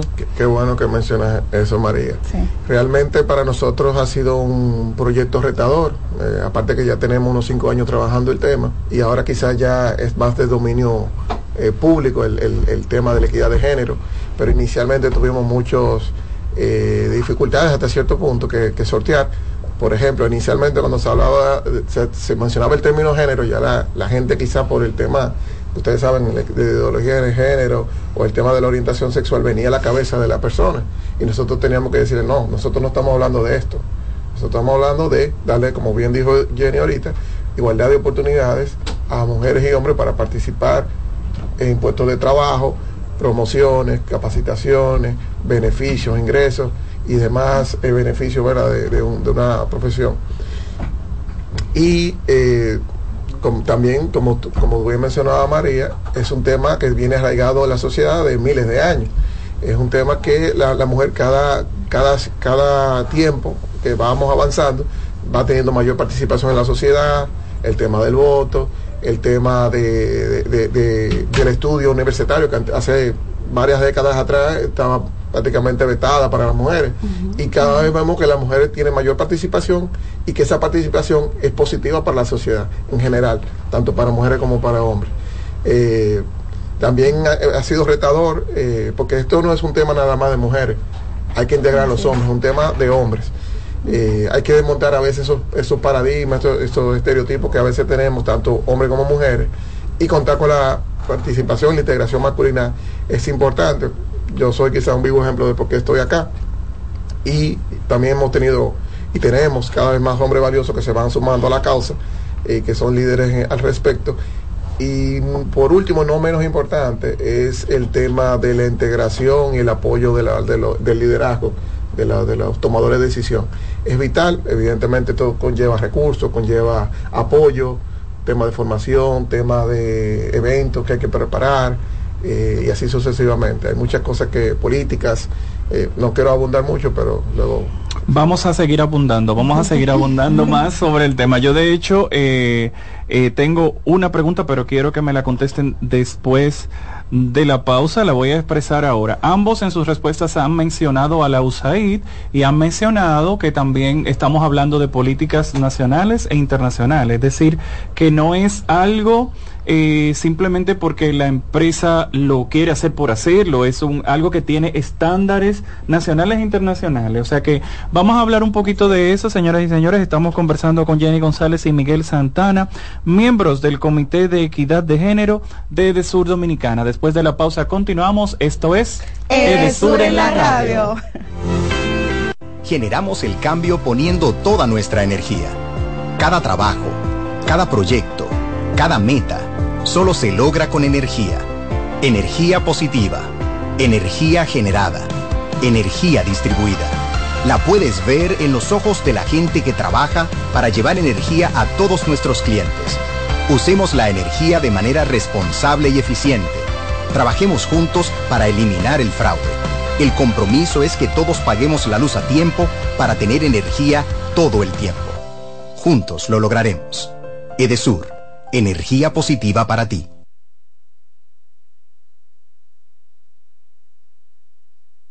Generamos el cambio poniendo toda nuestra energía. Cada trabajo, cada proyecto, cada meta, solo se logra con energía. Energía positiva, energía generada, energía distribuida. La puedes ver en los ojos de la gente que trabaja para llevar energía a todos nuestros clientes Usemos la energía de manera responsable y eficiente. Trabajemos juntos para eliminar el fraude. El compromiso es que todos paguemos la luz a tiempo para tener energía todo el tiempo. Juntos lo lograremos. Edesur, energía positiva para ti. Edesur trabaja en un ambicioso proyecto que transformará el servicio eléctrico en gran parte de su zona de concesión.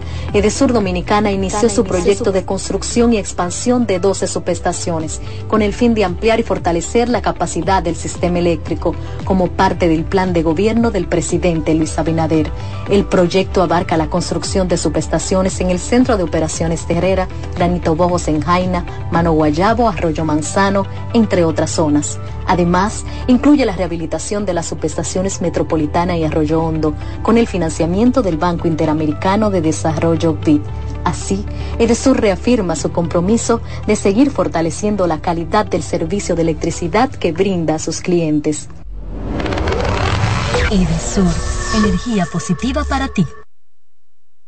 Las altas temperaturas influyen en tu factura eléctrica. Se acercan meses calurosos y para evitar alzas en tu factura eléctrica, haz uso eficiente de la energía. Aquí algunos tips. Dale mantenimiento preventivo a tu aire y refrigerador. Evita abrir mucho el refrigerador. Utilice el aire acondicionado en 23 grados. Apaga los abanicos cuando no lo estés usando. Recuerda que la tarifa eléctrica es escalonada y el precio a pagar va a depender de tu consumo. A mayor consumo de energía, mayor el precio a pagar. La factura es el cálculo de los kilos que has consumido y su aumento o disminución depende de tu gasto. Observe el detalle de tu factura donde tienes el desglose del cálculo de cada kilo de energía consumido y solicita el servicio de teleconsumo escribiendo a miconsumo.com.do. El control lo llevas tú. Edesur trabaja en un ambicioso proyecto que transformará el servicio eléctrico en gran parte de su zona de concesión. Edesur Dominicana inició su proyecto de construcción y expansión de 12 subestaciones, con el fin de ampliar y fortalecer la capacidad del sistema eléctrico, como parte del plan de gobierno del presidente Luis Abinader. El proyecto abarca la construcción de subestaciones en el Centro de Operaciones de Herrera, Granito Bojos en Jaina, Mano Guayabo, Arroyo Manzano, entre otras zonas. Además, incluye la rehabilitación de las subestaciones Metropolitana y Arroyo Hondo con el financiamiento del Banco Interamericano de Desarrollo BID. Así, Edesur reafirma su compromiso de seguir fortaleciendo la calidad del servicio de electricidad que brinda a sus clientes. Edesur, energía positiva para ti.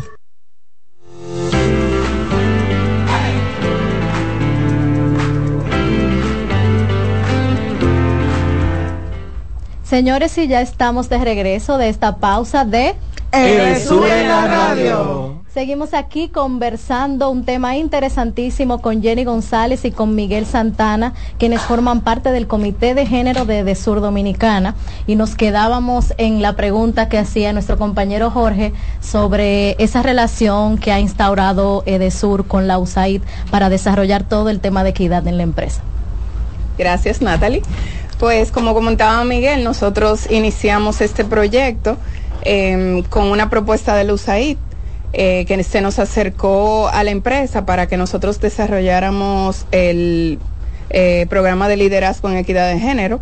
Y pues a partir de eso nosotros como empresa desarrollamos un diagnóstico a ver cómo estaba la empresa en ese momento, cómo los colaboradores y colaboradoras asumían el proyecto, qué se necesitaba y pues luego de ello eh, pues logramos algunas iniciativas y acciones que vamos a mencionar en lo adelante. Ok, excelente. Bueno, como bien dijo Jenny, eh, ese diagnóstico nos dio la capacidad de saber cómo estábamos en ese momento para evidentemente poder medir a futuro los cambios y ver qué tanto habíamos avanzado, pero también eh, identificar qué realmente necesitaba nuestra empresa y qué punto, como todo, como toda institución, hay cosas, o como persona igualmente, qué puntos son fuertes y qué puntos son eh, se necesitan mejorar. Eh, dentro de las iniciativas eh, que detectamos es que la fuente de, recursos profesionales, evidentemente sabemos que hay una debilidad que necesitamos fortalecer. El acercamiento a secundarias, colegios, colegios escuelas, eh, ya la universidad quizás no tanto, porque ya, ya el que toma una decisión se puede cambiar de carrera, pero ya quizás no está como tan oportuno el, momento de la intervención de parte de nosotros. Nosotros también... ¿Cómo así? Una, ¿Cómo así esa parte de la universidad? Explícame eso. Ahí voy, Por ejemplo, una, una mujer joven, eh, adolescente, que ya tomó la decisión eh, los 17, 18 años, por ejemplo, ingresó allá a la universidad y se definió por estudiar una carrera de humanidades o que no necesariamente... Era de comunicación social, por ejemplo, y se cambió a ingeniería. Por, ¿A eso te refieres? Eh, Sí. Eh, lo que quiero decir es que el abordaje que estamos haciendo desde Sur es que estamos impactando a personas en edad primaria y secundaria para poder sensibilizarlos antes de que tomen la decisión, porque si ellos deciden comunicación, que tú me des una charla en la universidad no necesariamente me va a hacer cambiar de carrera. En cambio, si lo haces desde antes de que yo me lo plantee, tengo más tiempo de documentarme, ah, decidir. Exacto, gracias, de verdad, esta es la idea. Y si bien la gente estudia lo que prefiere estudiar, pero hay muchas, muchas mujeres que a veces dicen, yo quiero estudiar ingeniería, yo quiero estudiar eh, una carrera que quizás no es tradicionalmente de, mujer, de mujeres, pero porque la, la presión social o mis padres o mis hermanos o, mi entorno me exige o me dice, no, soy de hombre, eh, yo no me atrevo. Entonces, es como eh, llegar a esa, a esa, masa crítica de mujeres de entre los 15 y 17 años, que más o menos la edad que donde se definen que, se, que van a estudiar por ejemplo, eso es un punto que nosotros entendimos importante. Fruto de ello, incluso hace mucho tiempo hicimos una, una visita técnica a la central termoeléctrica Punta Catalina con eh, hijos de empleados y ahí priorizamos prácticamente un tres cuartos, 70, y 70% de mujeres y el 30% de hombres. Muchas jóvenes se, asombraron de encontrar mujeres trabajando, por ejemplo, en la parte de Punta Catalina, incluso en la parte bien técnica y se vieron a futuro, bueno, eso puede ser una, una opción, porque el tema de tener un rol, o perdón, como una referencia, una persona profesional que tú digas como una persona joven, diga, yo quisiera ser como esa persona a futuro, eso, eso es muy importante. Cuando las mujeres jóvenes no, no ven una referente en el sector eléctrico, por ejemplo, una líder en una empresa eléctrica, eh, dicen, bueno, quizá en el subconsciente dicen, bueno, eso no es un espacio para mujeres, pero cuando ven mujeres en posiciones de liderazgo y principalmente parte, en la parte técnica de esas empresas, es un mensaje contundente, dicen, eso es un espacio también para mujeres, y así como está esa señora allá, yo puedo ser en un futuro como esa señora. Claro, excelente. Sé que mi, mi compañera tiene más preguntas, pero quiero aprovechar para decir, estamos precisamente abordando ese tema porque, como decíamos en el primer bloque, en el mes de marzo, tenemos el Día Internacional de la Mujer. Eso va a ser ya el próximo viernes 8. Y justamente con esto que decía Miguel, pues eh, Edesur también tiene sus mujeres destacadas en, en, estos temas, eh, las cuales vamos a conocer aquí en programas próximos, ¿verdad? Eh, para que lo tengan ahí en sintonía, lo pongan en agenda.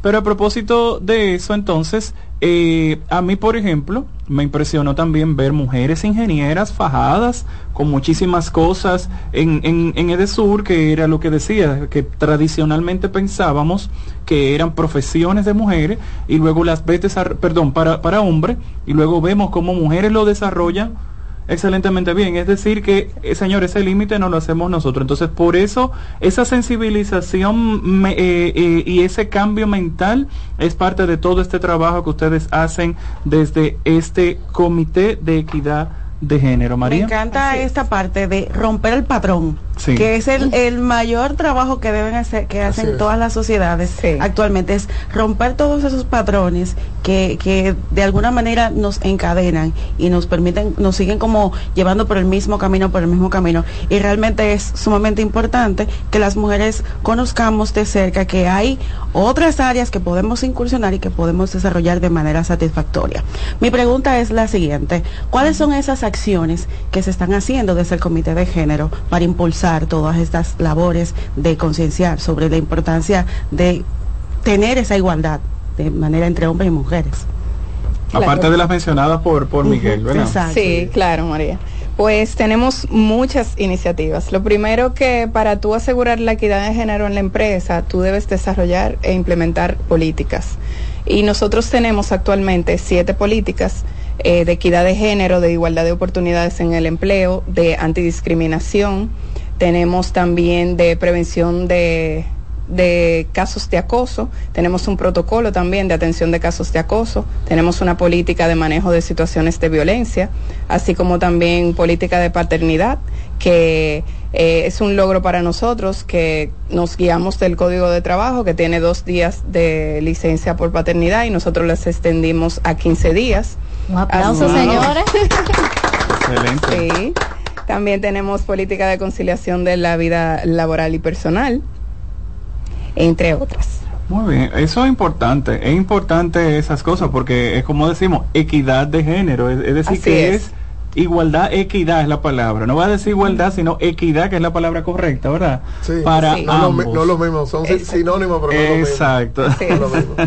Señores, y siguiendo la línea de lo que hablaba Jenny, es interesantísimo ver cómo ya los padres de, de Sur se han eh, interesado en que ya tienen sus días de licencia y han empezado a ejercer esa paternidad responsable, ¿verdad? Se han podido integrar junto a sus esposas y hemos tenido testimonios de los beneficiados sobre esto. Así es, Natalie. Y, eso que tú mencionas, Natalie, realmente es una parte clave también de la educación que estamos llevando a, la familia de Sur que sabemos el tema de, del cuidado del hogar, los temas de labores del hogar, y que, aquí como una sociedad un poquito machista, para no decir que bastante, eh, se tiene entendido, como bien mencionaba María, el tema de los estereotipos, ah, de que las labores del hogar son de mujeres, y eso no es así. Eh, es una labores que tienen que ser compartidas, porque eh, primero es un lastre para el desarrollo femenino. Segundo, el hombre que se ve en un momento quizás solo o alguna situación que se ve viviendo solo, prácticamente está a expensa de, o sea, pasando, como dice la gente, pasando un trabajo. Entonces, realmente cuando nosotros eh, educamos con el ejemplo, nuestros hijos que van subiendo ahora ven ese ejemplo de que las labores eh, del hogar no solamente las hacen las mujeres, también los, hombres, los hombres las pueden hacer. Eh, realmente la sociedad va cambiando y se va haciendo una sociedad más integrada, más justa, y, de verdad que eso trae positivismo en general. Excelente. Sí, como decía mi compañero Miguel, para desarrollar este tipo de acciones en la empresa, pues se requieren sensibilizaciones y talleres que hemos elaborado, como de masculinidades positivas, así como de el ABC de género, para indicarle a las personas y que se edifiquen en, en lo que estamos haciendo en la empresa. Eh, así como también nosotros hemos desarrollado campañas comunicacionales de alto impacto en las que visibilizamos el rol de la mujer en el sector eléctrico. Eh, y también nos hemos unido a campañas internacionales como lo son los 16 días de activismo contra la violencia de género y la campaña del lazo blanco, que es eh, meramente de los hombres apoyando a la no violencia. Eh, también destacar que llevamos dos años consecutivos desarrollando el panel Mujer en el sector eléctrico, que es de Desor Dominicana. Excelente, qué bien. Qué bien. ¿Sabe que eh, ahorita Jenny también mencionaba eh, políticas, eh, por ejemplo, contra el acoso, política de paternidad, todo, esa, todo esto, ¿no? Cuando, ¿cómo, ¿Cómo puede, por ejemplo, un colaborador, colaboradora de, Sur Dominicana, acercarse al comité de género e informar, por ejemplo, soy padre, eh, cómo ustedes me ayudan, eh, o en el caso, por ejemplo, de alguna denuncia que corresponda a una de estas políticas que sean, ¿cómo es el proceso? ¿Cómo se acerca al comité para que el comité ayude con esta, a través de estas políticas? ¿Cómo es la cosa? Bueno, Jorge, eh, nosotros somos del Comité de Equidad de Género, pero para los casos de acoso tenemos un comité aparte que se llama Comité de Atención de Casos de Acoso. Entonces ya ese es un nivel más alto donde está más confidencial para asegurar la, eh, la integridad de las personas que acuden a ellos. Eh, tenemos un correo acoso arroba y también tenemos a una persona en gestión humana que es la que recibe los casos de acoso. Entonces tenemos un protocolo que hemos divulgado eh, internamente para que la persona que se sienta en este tipo de situaciones pues pueda eh, tomar una de esas vías. Ok, ese es en el caso del acoso. Es bueno, caso es bueno agregar lo que bien dijo Jenny, de que estos, estos temas se manejan con mucho hermetismo, mucha confidencialidad por, por la naturaleza del tema. Y que, eh, te digo, o sea, es un comité aparte, como bien dijo Jenny, y nosotros quizás nos entregamos del tema de las estadísticas de género, porque de acoso sexual, perdón, eh, si bien son reportadas, nosotros siempre hacemos mucho hincapié con eso. El acoso sexual o el acoso laboral no se va a, reducir o mitigar si la persona no denuncia. Claro. Nosotros hemos creado toda una política y un protocolo de acción, pero si la gente no lo utiliza y no, y no denuncia los casos cuando, cuando pasan, lamentablemente vamos a seguir en la misma situación. Entonces, Ok. eh, eso es algo importante. Y con relación a, a las otras a los, las otras políticas que no tienen que ver con acoso. Exacto. Entonces, el comité, eh, primero nos hemos, en gran parte por el, por el gran trabajo que ha hecho Jenny con relación al- a la comunicación interna, nosotros prácticamente no hay una persona en Edesur que no sepa, por lo menos conozca a alguien que esté en el, en el- el equipo de comité de, de- de- de equidad de género. Y de alguna manera se acercan, ya sea por una llamada, ya sea en persona, ya sea por un correo. Y esos casos, por ejemplo, una- alguna violación o sientan que hay algún tema que, que va en contra a la política, eh, nosotros entonces manejamos el tema de forma como comité y tomamos decisión sobre ello. Incluso si tenemos que entrevistar a la persona, eso lo hacemos. En el caso de un empleado de DESUR que quiera ser parte del comité e integrarse a estas acciones, ¿cómo puede hacerlo? Perfecto. Mira, el comité eh, está prácticamente regido por eh, la Nordón 775, que es la, la- la norma de equidad de género, eh, de- determinada por el, el INDOCAL, y lamentablemente está limitado a ocho eh, Miembros. miembros, como el como máximo. Por eso en este caso tenemos cuatro, como dije ahorita, cuatro hombres y cuatro mu- eh, mujeres. Pero también tenemos una serie de aliados, tanto al interno de Sur como en las otras distribuidoras, el Ministerio de Energía y el Ministerio de la Mujer, que se han ido integrando a la causa. Y hemos, la hemos ido integrando a nivel de ya capacitación o como multiplicadores de, de la buena práctica en cuanto a la equidad de género. Eso, no sé si responde tu pregunta. A estas personas les llamábamos formadores. Entonces no son miembros del comité como tal de equidad de género, pero sí son aliados del comité. Y ellos se encargan de eh, recibir capacitaciones específicas en masculinidades saludables, en equidad de género, en diversidad e inclusión, eh, para aportar en cada una de sus áreas y dar charlas y así nos compenetramos. Ok, entonces si por ejemplo vamos eh, vamos a una de las sucursales de, de Sur Dominicana, una de las oficinas de, de Sur Dominicana en una de las provincias, que vamos a hablar en un momentico también de lo que mencionábamos ahorita de inclusión en, en estas oficinas, Sí. Eh, pero si una de, de- de los gerentes de estas, de estas oficinas comerciales desea una de estas charlas, ¿cómo puede solicitarla al, al, al Comité de Equidad de Género? Excelente. Bueno, nosotros eh, se nos han acercado varias personas de, la, de las diferentes oficinas, pero también nosotros hemos una- hecho unos programas de capacitación en el interior, tanto aquí en la ciudad, en, en Santo Domingo, capital, y eh, en el interior. O sea que forma parte de un plan que Claro, tiene. claro, Ah, ok. y la capacitación es continua. O sea, el, el personal rota, algunos que entran, otros que salen. Por igual estos conocimientos hay que ir reforzándolos. Y con- con- porque las cosas cuando se dan una sola vez, muchas veces la gente quizá lo olvida, pero cuando re- reiterativos con la información, la persona empieza a retener y va, y va eh, acogiendo esa información como una cultura empresa y va haciendo de su, su accionar diaria esa, esa buena práctica de, de equidad de género. Excelente.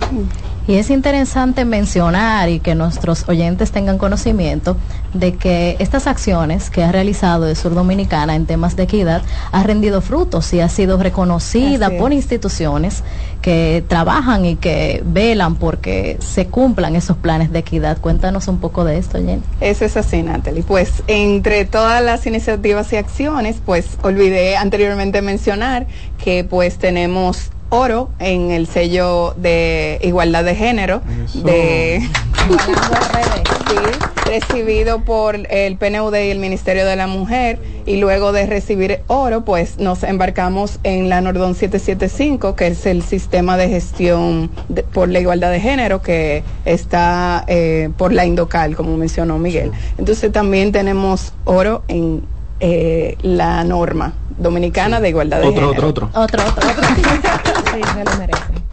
Así es. Bueno, qué interesante, señores. Estamos conversando sobre el Comité de Equidad de Género de, de Sur Dominicana. Cuando regresemos conversamos un poco más sobre lo que es inclusión en nuestras oficinas comerciales y corporativas, que es parte también de este comité. Recuerden que esto es Edesur en la radio.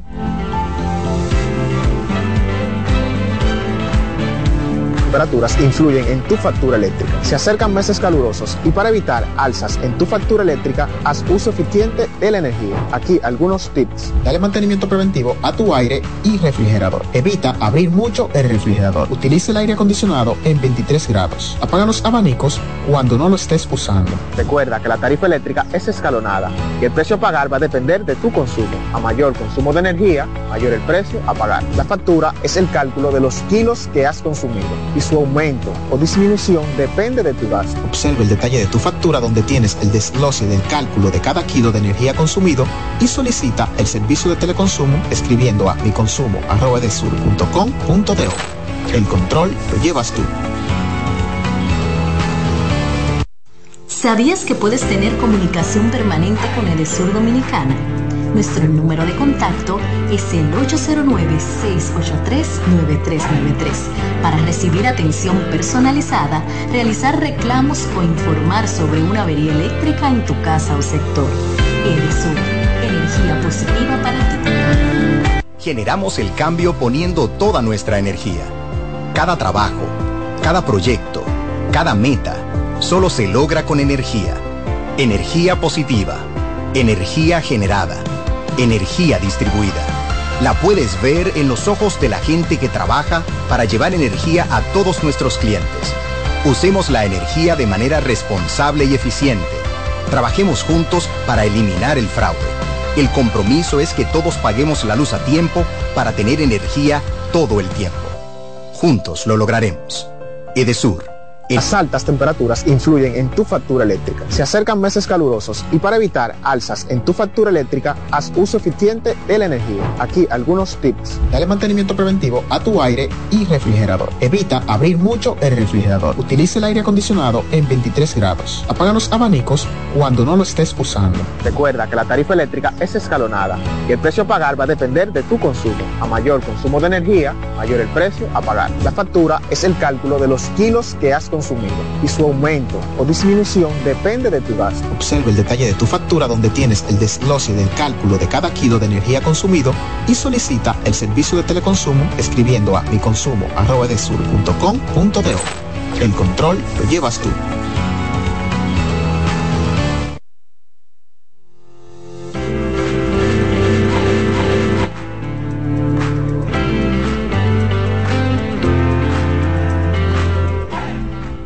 Estamos de regreso en El Sur en la radio. y nos encontramos hablando acerca de equidad de género en Edesur Dominicana con dos destacados expertos en la materia. Así mismo. Bueno, antes de ir a la pausa hablábamos entonces de oficinas inclusivas, hablábamos de inclusión, todo todo eso que forma parte de esto. Cuéntanos un poco de esta parte. A ver, Miguel, Jenny, ¿cómo es la cosa? Bueno, eh, como bien mencionaron al principio de, de la sesión, eh, nosotros eh, tenemos eh, oficinas inclusivas, hemos capacitado personal en el lenguaje de señas y por igual, ahorita que mencionaba Jenny el tema de los, de los reconocimientos que hemos tenido, también RD incluye, también hemos tenido oro. Así es. ¿Otro oro? Sí. ¿Van tres? Sí. Bueno, realmente tenemos dos años consecutivos recibiendo el eh, recibiendo galardones Ajá. por RD Incluye. Primero que fue plata y luego. Primero Así plata y es. luego- Excelente. Así Miren, es. saben que en la pausa estábamos comentando, nuestro compañero Cristian Peralta se fue de licencia por paternidad, ¿verdad? Sí. Fue, fue beneficiado de esa política. Un aplauso Un aplauso para para Cristian. Y también en otro de los programas tuvimos acá nuestra compañera Raquel, que también es parte de todo este programa. Raquel, señores, Raquel es una... Yo, yo diría que una guerrera desde Sur Dominicana se desenvuelve de una manera admirable, extraordinaria. Raquel, te queremos mucho y te mandamos saludos desde aquí. Tiene bastante tiempo Jenny. Sí, sí, sí, sí, sí. Cuéntanos, Jenny, entonces, un poco RD Incluye, se llama el programa. Sí, este es otro sello que está con CONADIS y el PNUD. Es eh, con relación a la inclusión de personas con discapacidad en el ámbito laboral. Y pues de Sur Dominicana, a través de sus acciones e iniciativas y proyectos, pues hemos eh, avanzado bastante en esa, en esa rama. Pues tenemos personal con discapacidad allá. eh, pues tenemos algunas eh, 11 personas actualmente que se desarrollan en varios en varias áreas Como bien mencionaste, Raquel Rodríguez nos acompaña en comunicación. Así es. Eh, así es, y tenemos personal en áreas técnicas, eh, no recuerdo su nombre, pero él es, eh, eh, él arregla los transformadores. Trabaja en el en CAOR, redes se, en se mostró almacén. la historia de él, me Sí, parece. entonces tenemos varios eh, casos de personas con discapacidad que laboran en nuestra empresa gracias a este programa. Excelente. Ahorita, ahorita Miguel también mencionaba, Jenny, que tú trabajas con nosotros en la parte de comunicación interna. De manera interna se difunde mucho contenido sobre, Así sobre es. esto. Cuéntanos algunas cositas de esas que difundimos constantemente sobre el tema de equidad de género. Pues bien, así como visibilizamos nuestro accionar externamente, pues lo hacemos internamente para que todos los colaboradores y colaboradoras conozcan nuestras oficinas inclusivas, conozcan qué es, inclusi- eh, qué es inclusión y pues también en las áreas, pues que sepamos que tenemos ese personal y a qué se desempeña. Eh, nosotros en diciembre tenemos también una campaña comunicacional sobre las personas con discapacidad, que el día es el 3 de diciembre y pues ahí visibilizamos a nuestros colaboradores y colaboradoras que nos... eh, pues que trabajan con nosotros y eh, colocamos sus historias y qué hacen. Eh, así que estamos en un constante eh, divulgación, en una constante divulgación de información para que los compañeros de estas personas pues los incluyan. Ahora que Jenny habla de ese trabajo de comunicación que hacen, siempre que hablamos de un comité, yo hago la aclaración, el trabajo de comité es voluntario, adicional a lo que ellos hacen. Entonces, Sí. Jenny y, y Miguel, por favor, díganos qué, o sea, cuál es el puesto de ustedes fuera de esto, porque ustedes Qué no bueno, les qué pagan bueno, por qué esto. bueno que lo mencionaste, Miguel, porque tú algo, algo altruista. o sea, realmente Sí. nosotros estamos metidos en muchos temas diversos, aparte de la- nuestras funciones principales. ¿verdad? En este caso yo soy gerente de innovación, desarrollo e innovación desde Sur, y Jenny, co- coordinadora de comunicación, De comunicación interna. Y realmente este tema ya tenemos cinco años trabajándolo y cada vez, en vez de que uno piense que quizá hay menos trabajo, cada vez más trabajo. Así es. Y, Y y lo no nada más esto, también estamos envueltos en otras cosas, pero realmente siempre agradecido de las oportunidades y del, crecimiento personal y profesional. Y nada, eh, viendo el tema de género, eh, ya para ir cerrando, entiendo, eh, sería hablar un poquito de lo- los próximos pasos que estamos previendo. Evidentemente las alianzas eh, con otras instituciones es clave, la integración de nuevos colaboradores para quizás uno está un poquito menos cargado de cosas y que haya, más, eh, haya multiplicadores del, del proyecto. Por igual, eh, el tema de visitar las escuelas eh, es uno de nuestros principales eh, enfoques y así sucesivamente tenemos otros proyectos en, en carpeta a futuro. Jenny, bueno, ajá, adelante. Eh, sí, como mencionaba Miguel, nuestro enfoque y también Yorami, que lo especificó eh, temprano, pues nosotros necesitamos eh, cerrar esa brecha de que las mujeres no se están matriculando en carreras de ingeniería específicamente, que es lo que nos compete a nosotros como una empresa distribuidora de energía. Y pues una eh, iniciativa que tenemos es llevar a nuestras ingenieras, a- espero que no me roben la idea, No, Bueno, ya. eh, bueno, como quiera, nosotros como, Edesu- como empresas distribuidoras estamos trabajando en conjunto, como mencionó Miguel, y pues uno de nuestros enfoques es ir a las eh, escuelas y politécnicos y colegios, pues atraer esas niñas y visibilizar nuestras ingenieras y que ellas vean que también pueden eh, tener oportunidad de trabajo en Edesur Dominicana. Qué chulo, excelente, un aplauso, señores. Y se ven muy lindo. Señores, hoy hemos tenido extraordinario trabajo. un programa bastante exitoso, diría yo, y además que queda demostrado que de Sur Dominicana es más que distribución de energía y que Así es una es. empresa socialmente responsable y que por lo tanto puede ser un referente para tratar este tipo de cosas. Realmente Totalmente. estoy impresionada, en mucho del trabajo que ustedes realizan los conocemos de cerca, pero es muy bueno que la gente sepa y conozca qué hace de Sur Dominicana, además de distribuir energía. Gracias María por mencionarlo de referente, porque ciertamente es, es nuestra visión. Sí. Nuestra visión es ser referentes a nivel regional en el sector eléctrico Y lo pues haciendo. lo estamos Y lo siendo. estamos haciendo. Excelente.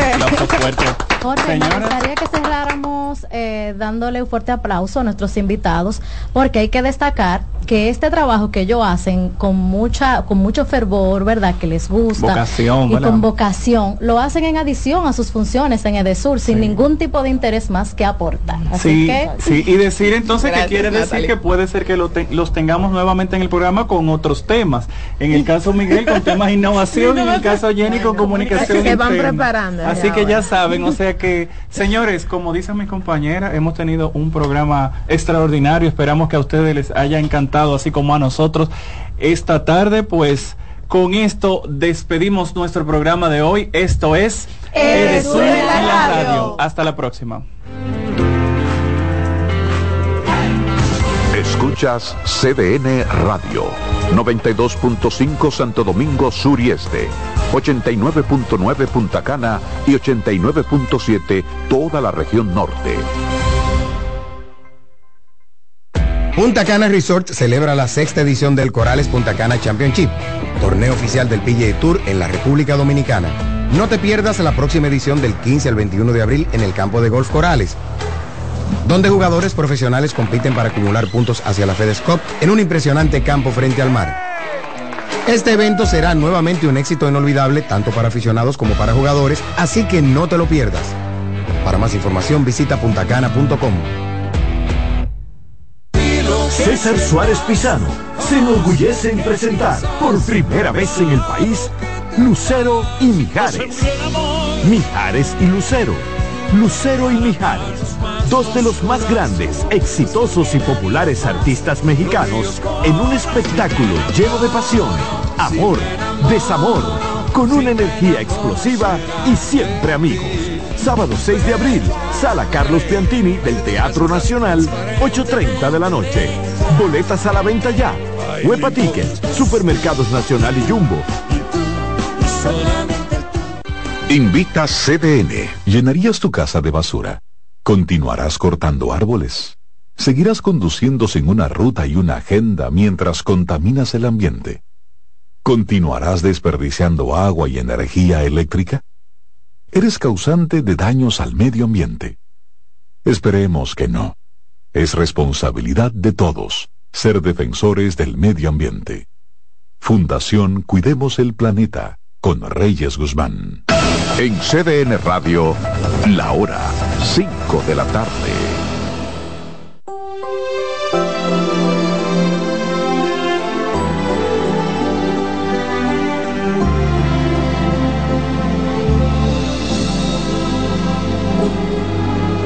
Por más que intento desatarme de tu piel, por más que busco renunciar a tu querer, solo consigo amarte más, solo consigo amarte más. Por más que intento imaginar que fue mejor, por más que busco consolar al corazón, solo consigo amarte más, solo consigo amarte más. Por más que intente pretender que te olvidé, por más que encuentre la ilusión de otra mujer, solo consigo amarte más solo consigo amarte más. ¿Qué puedo hacer para encontrar una para poder seguir viviendo con tu adiós? ¿Qué puedo hacer para olvidar? ¿Qué puedo hacer para borrar tantos recuerdos que me llenan de dolor? ¿Qué puedo hacer para explicarle al corazón? Para escapar a las heridas de este amor. Hacer para vivir? Por más que intento al saber que ya no estás, solo consigo amarte más.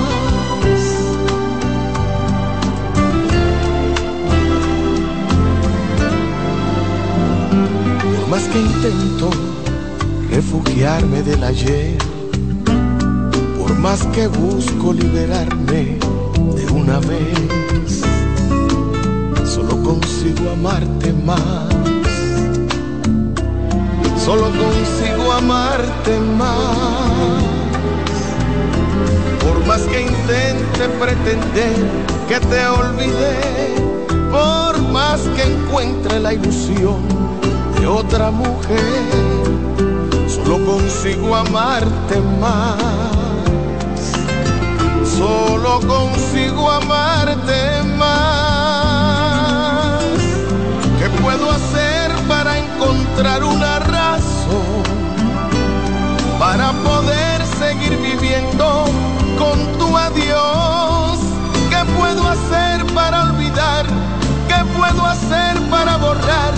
Tantos recuerdos? que me llenan de dolor. ¿Qué puedo hacer para explicarle al corazón? Para escapar a las heridas de este amor. ¿Qué puedo hacer para seguir? ¿Qué puedo hacer para vivir? Por más que intento al saber que ya no estás. Solo consigo amarte más.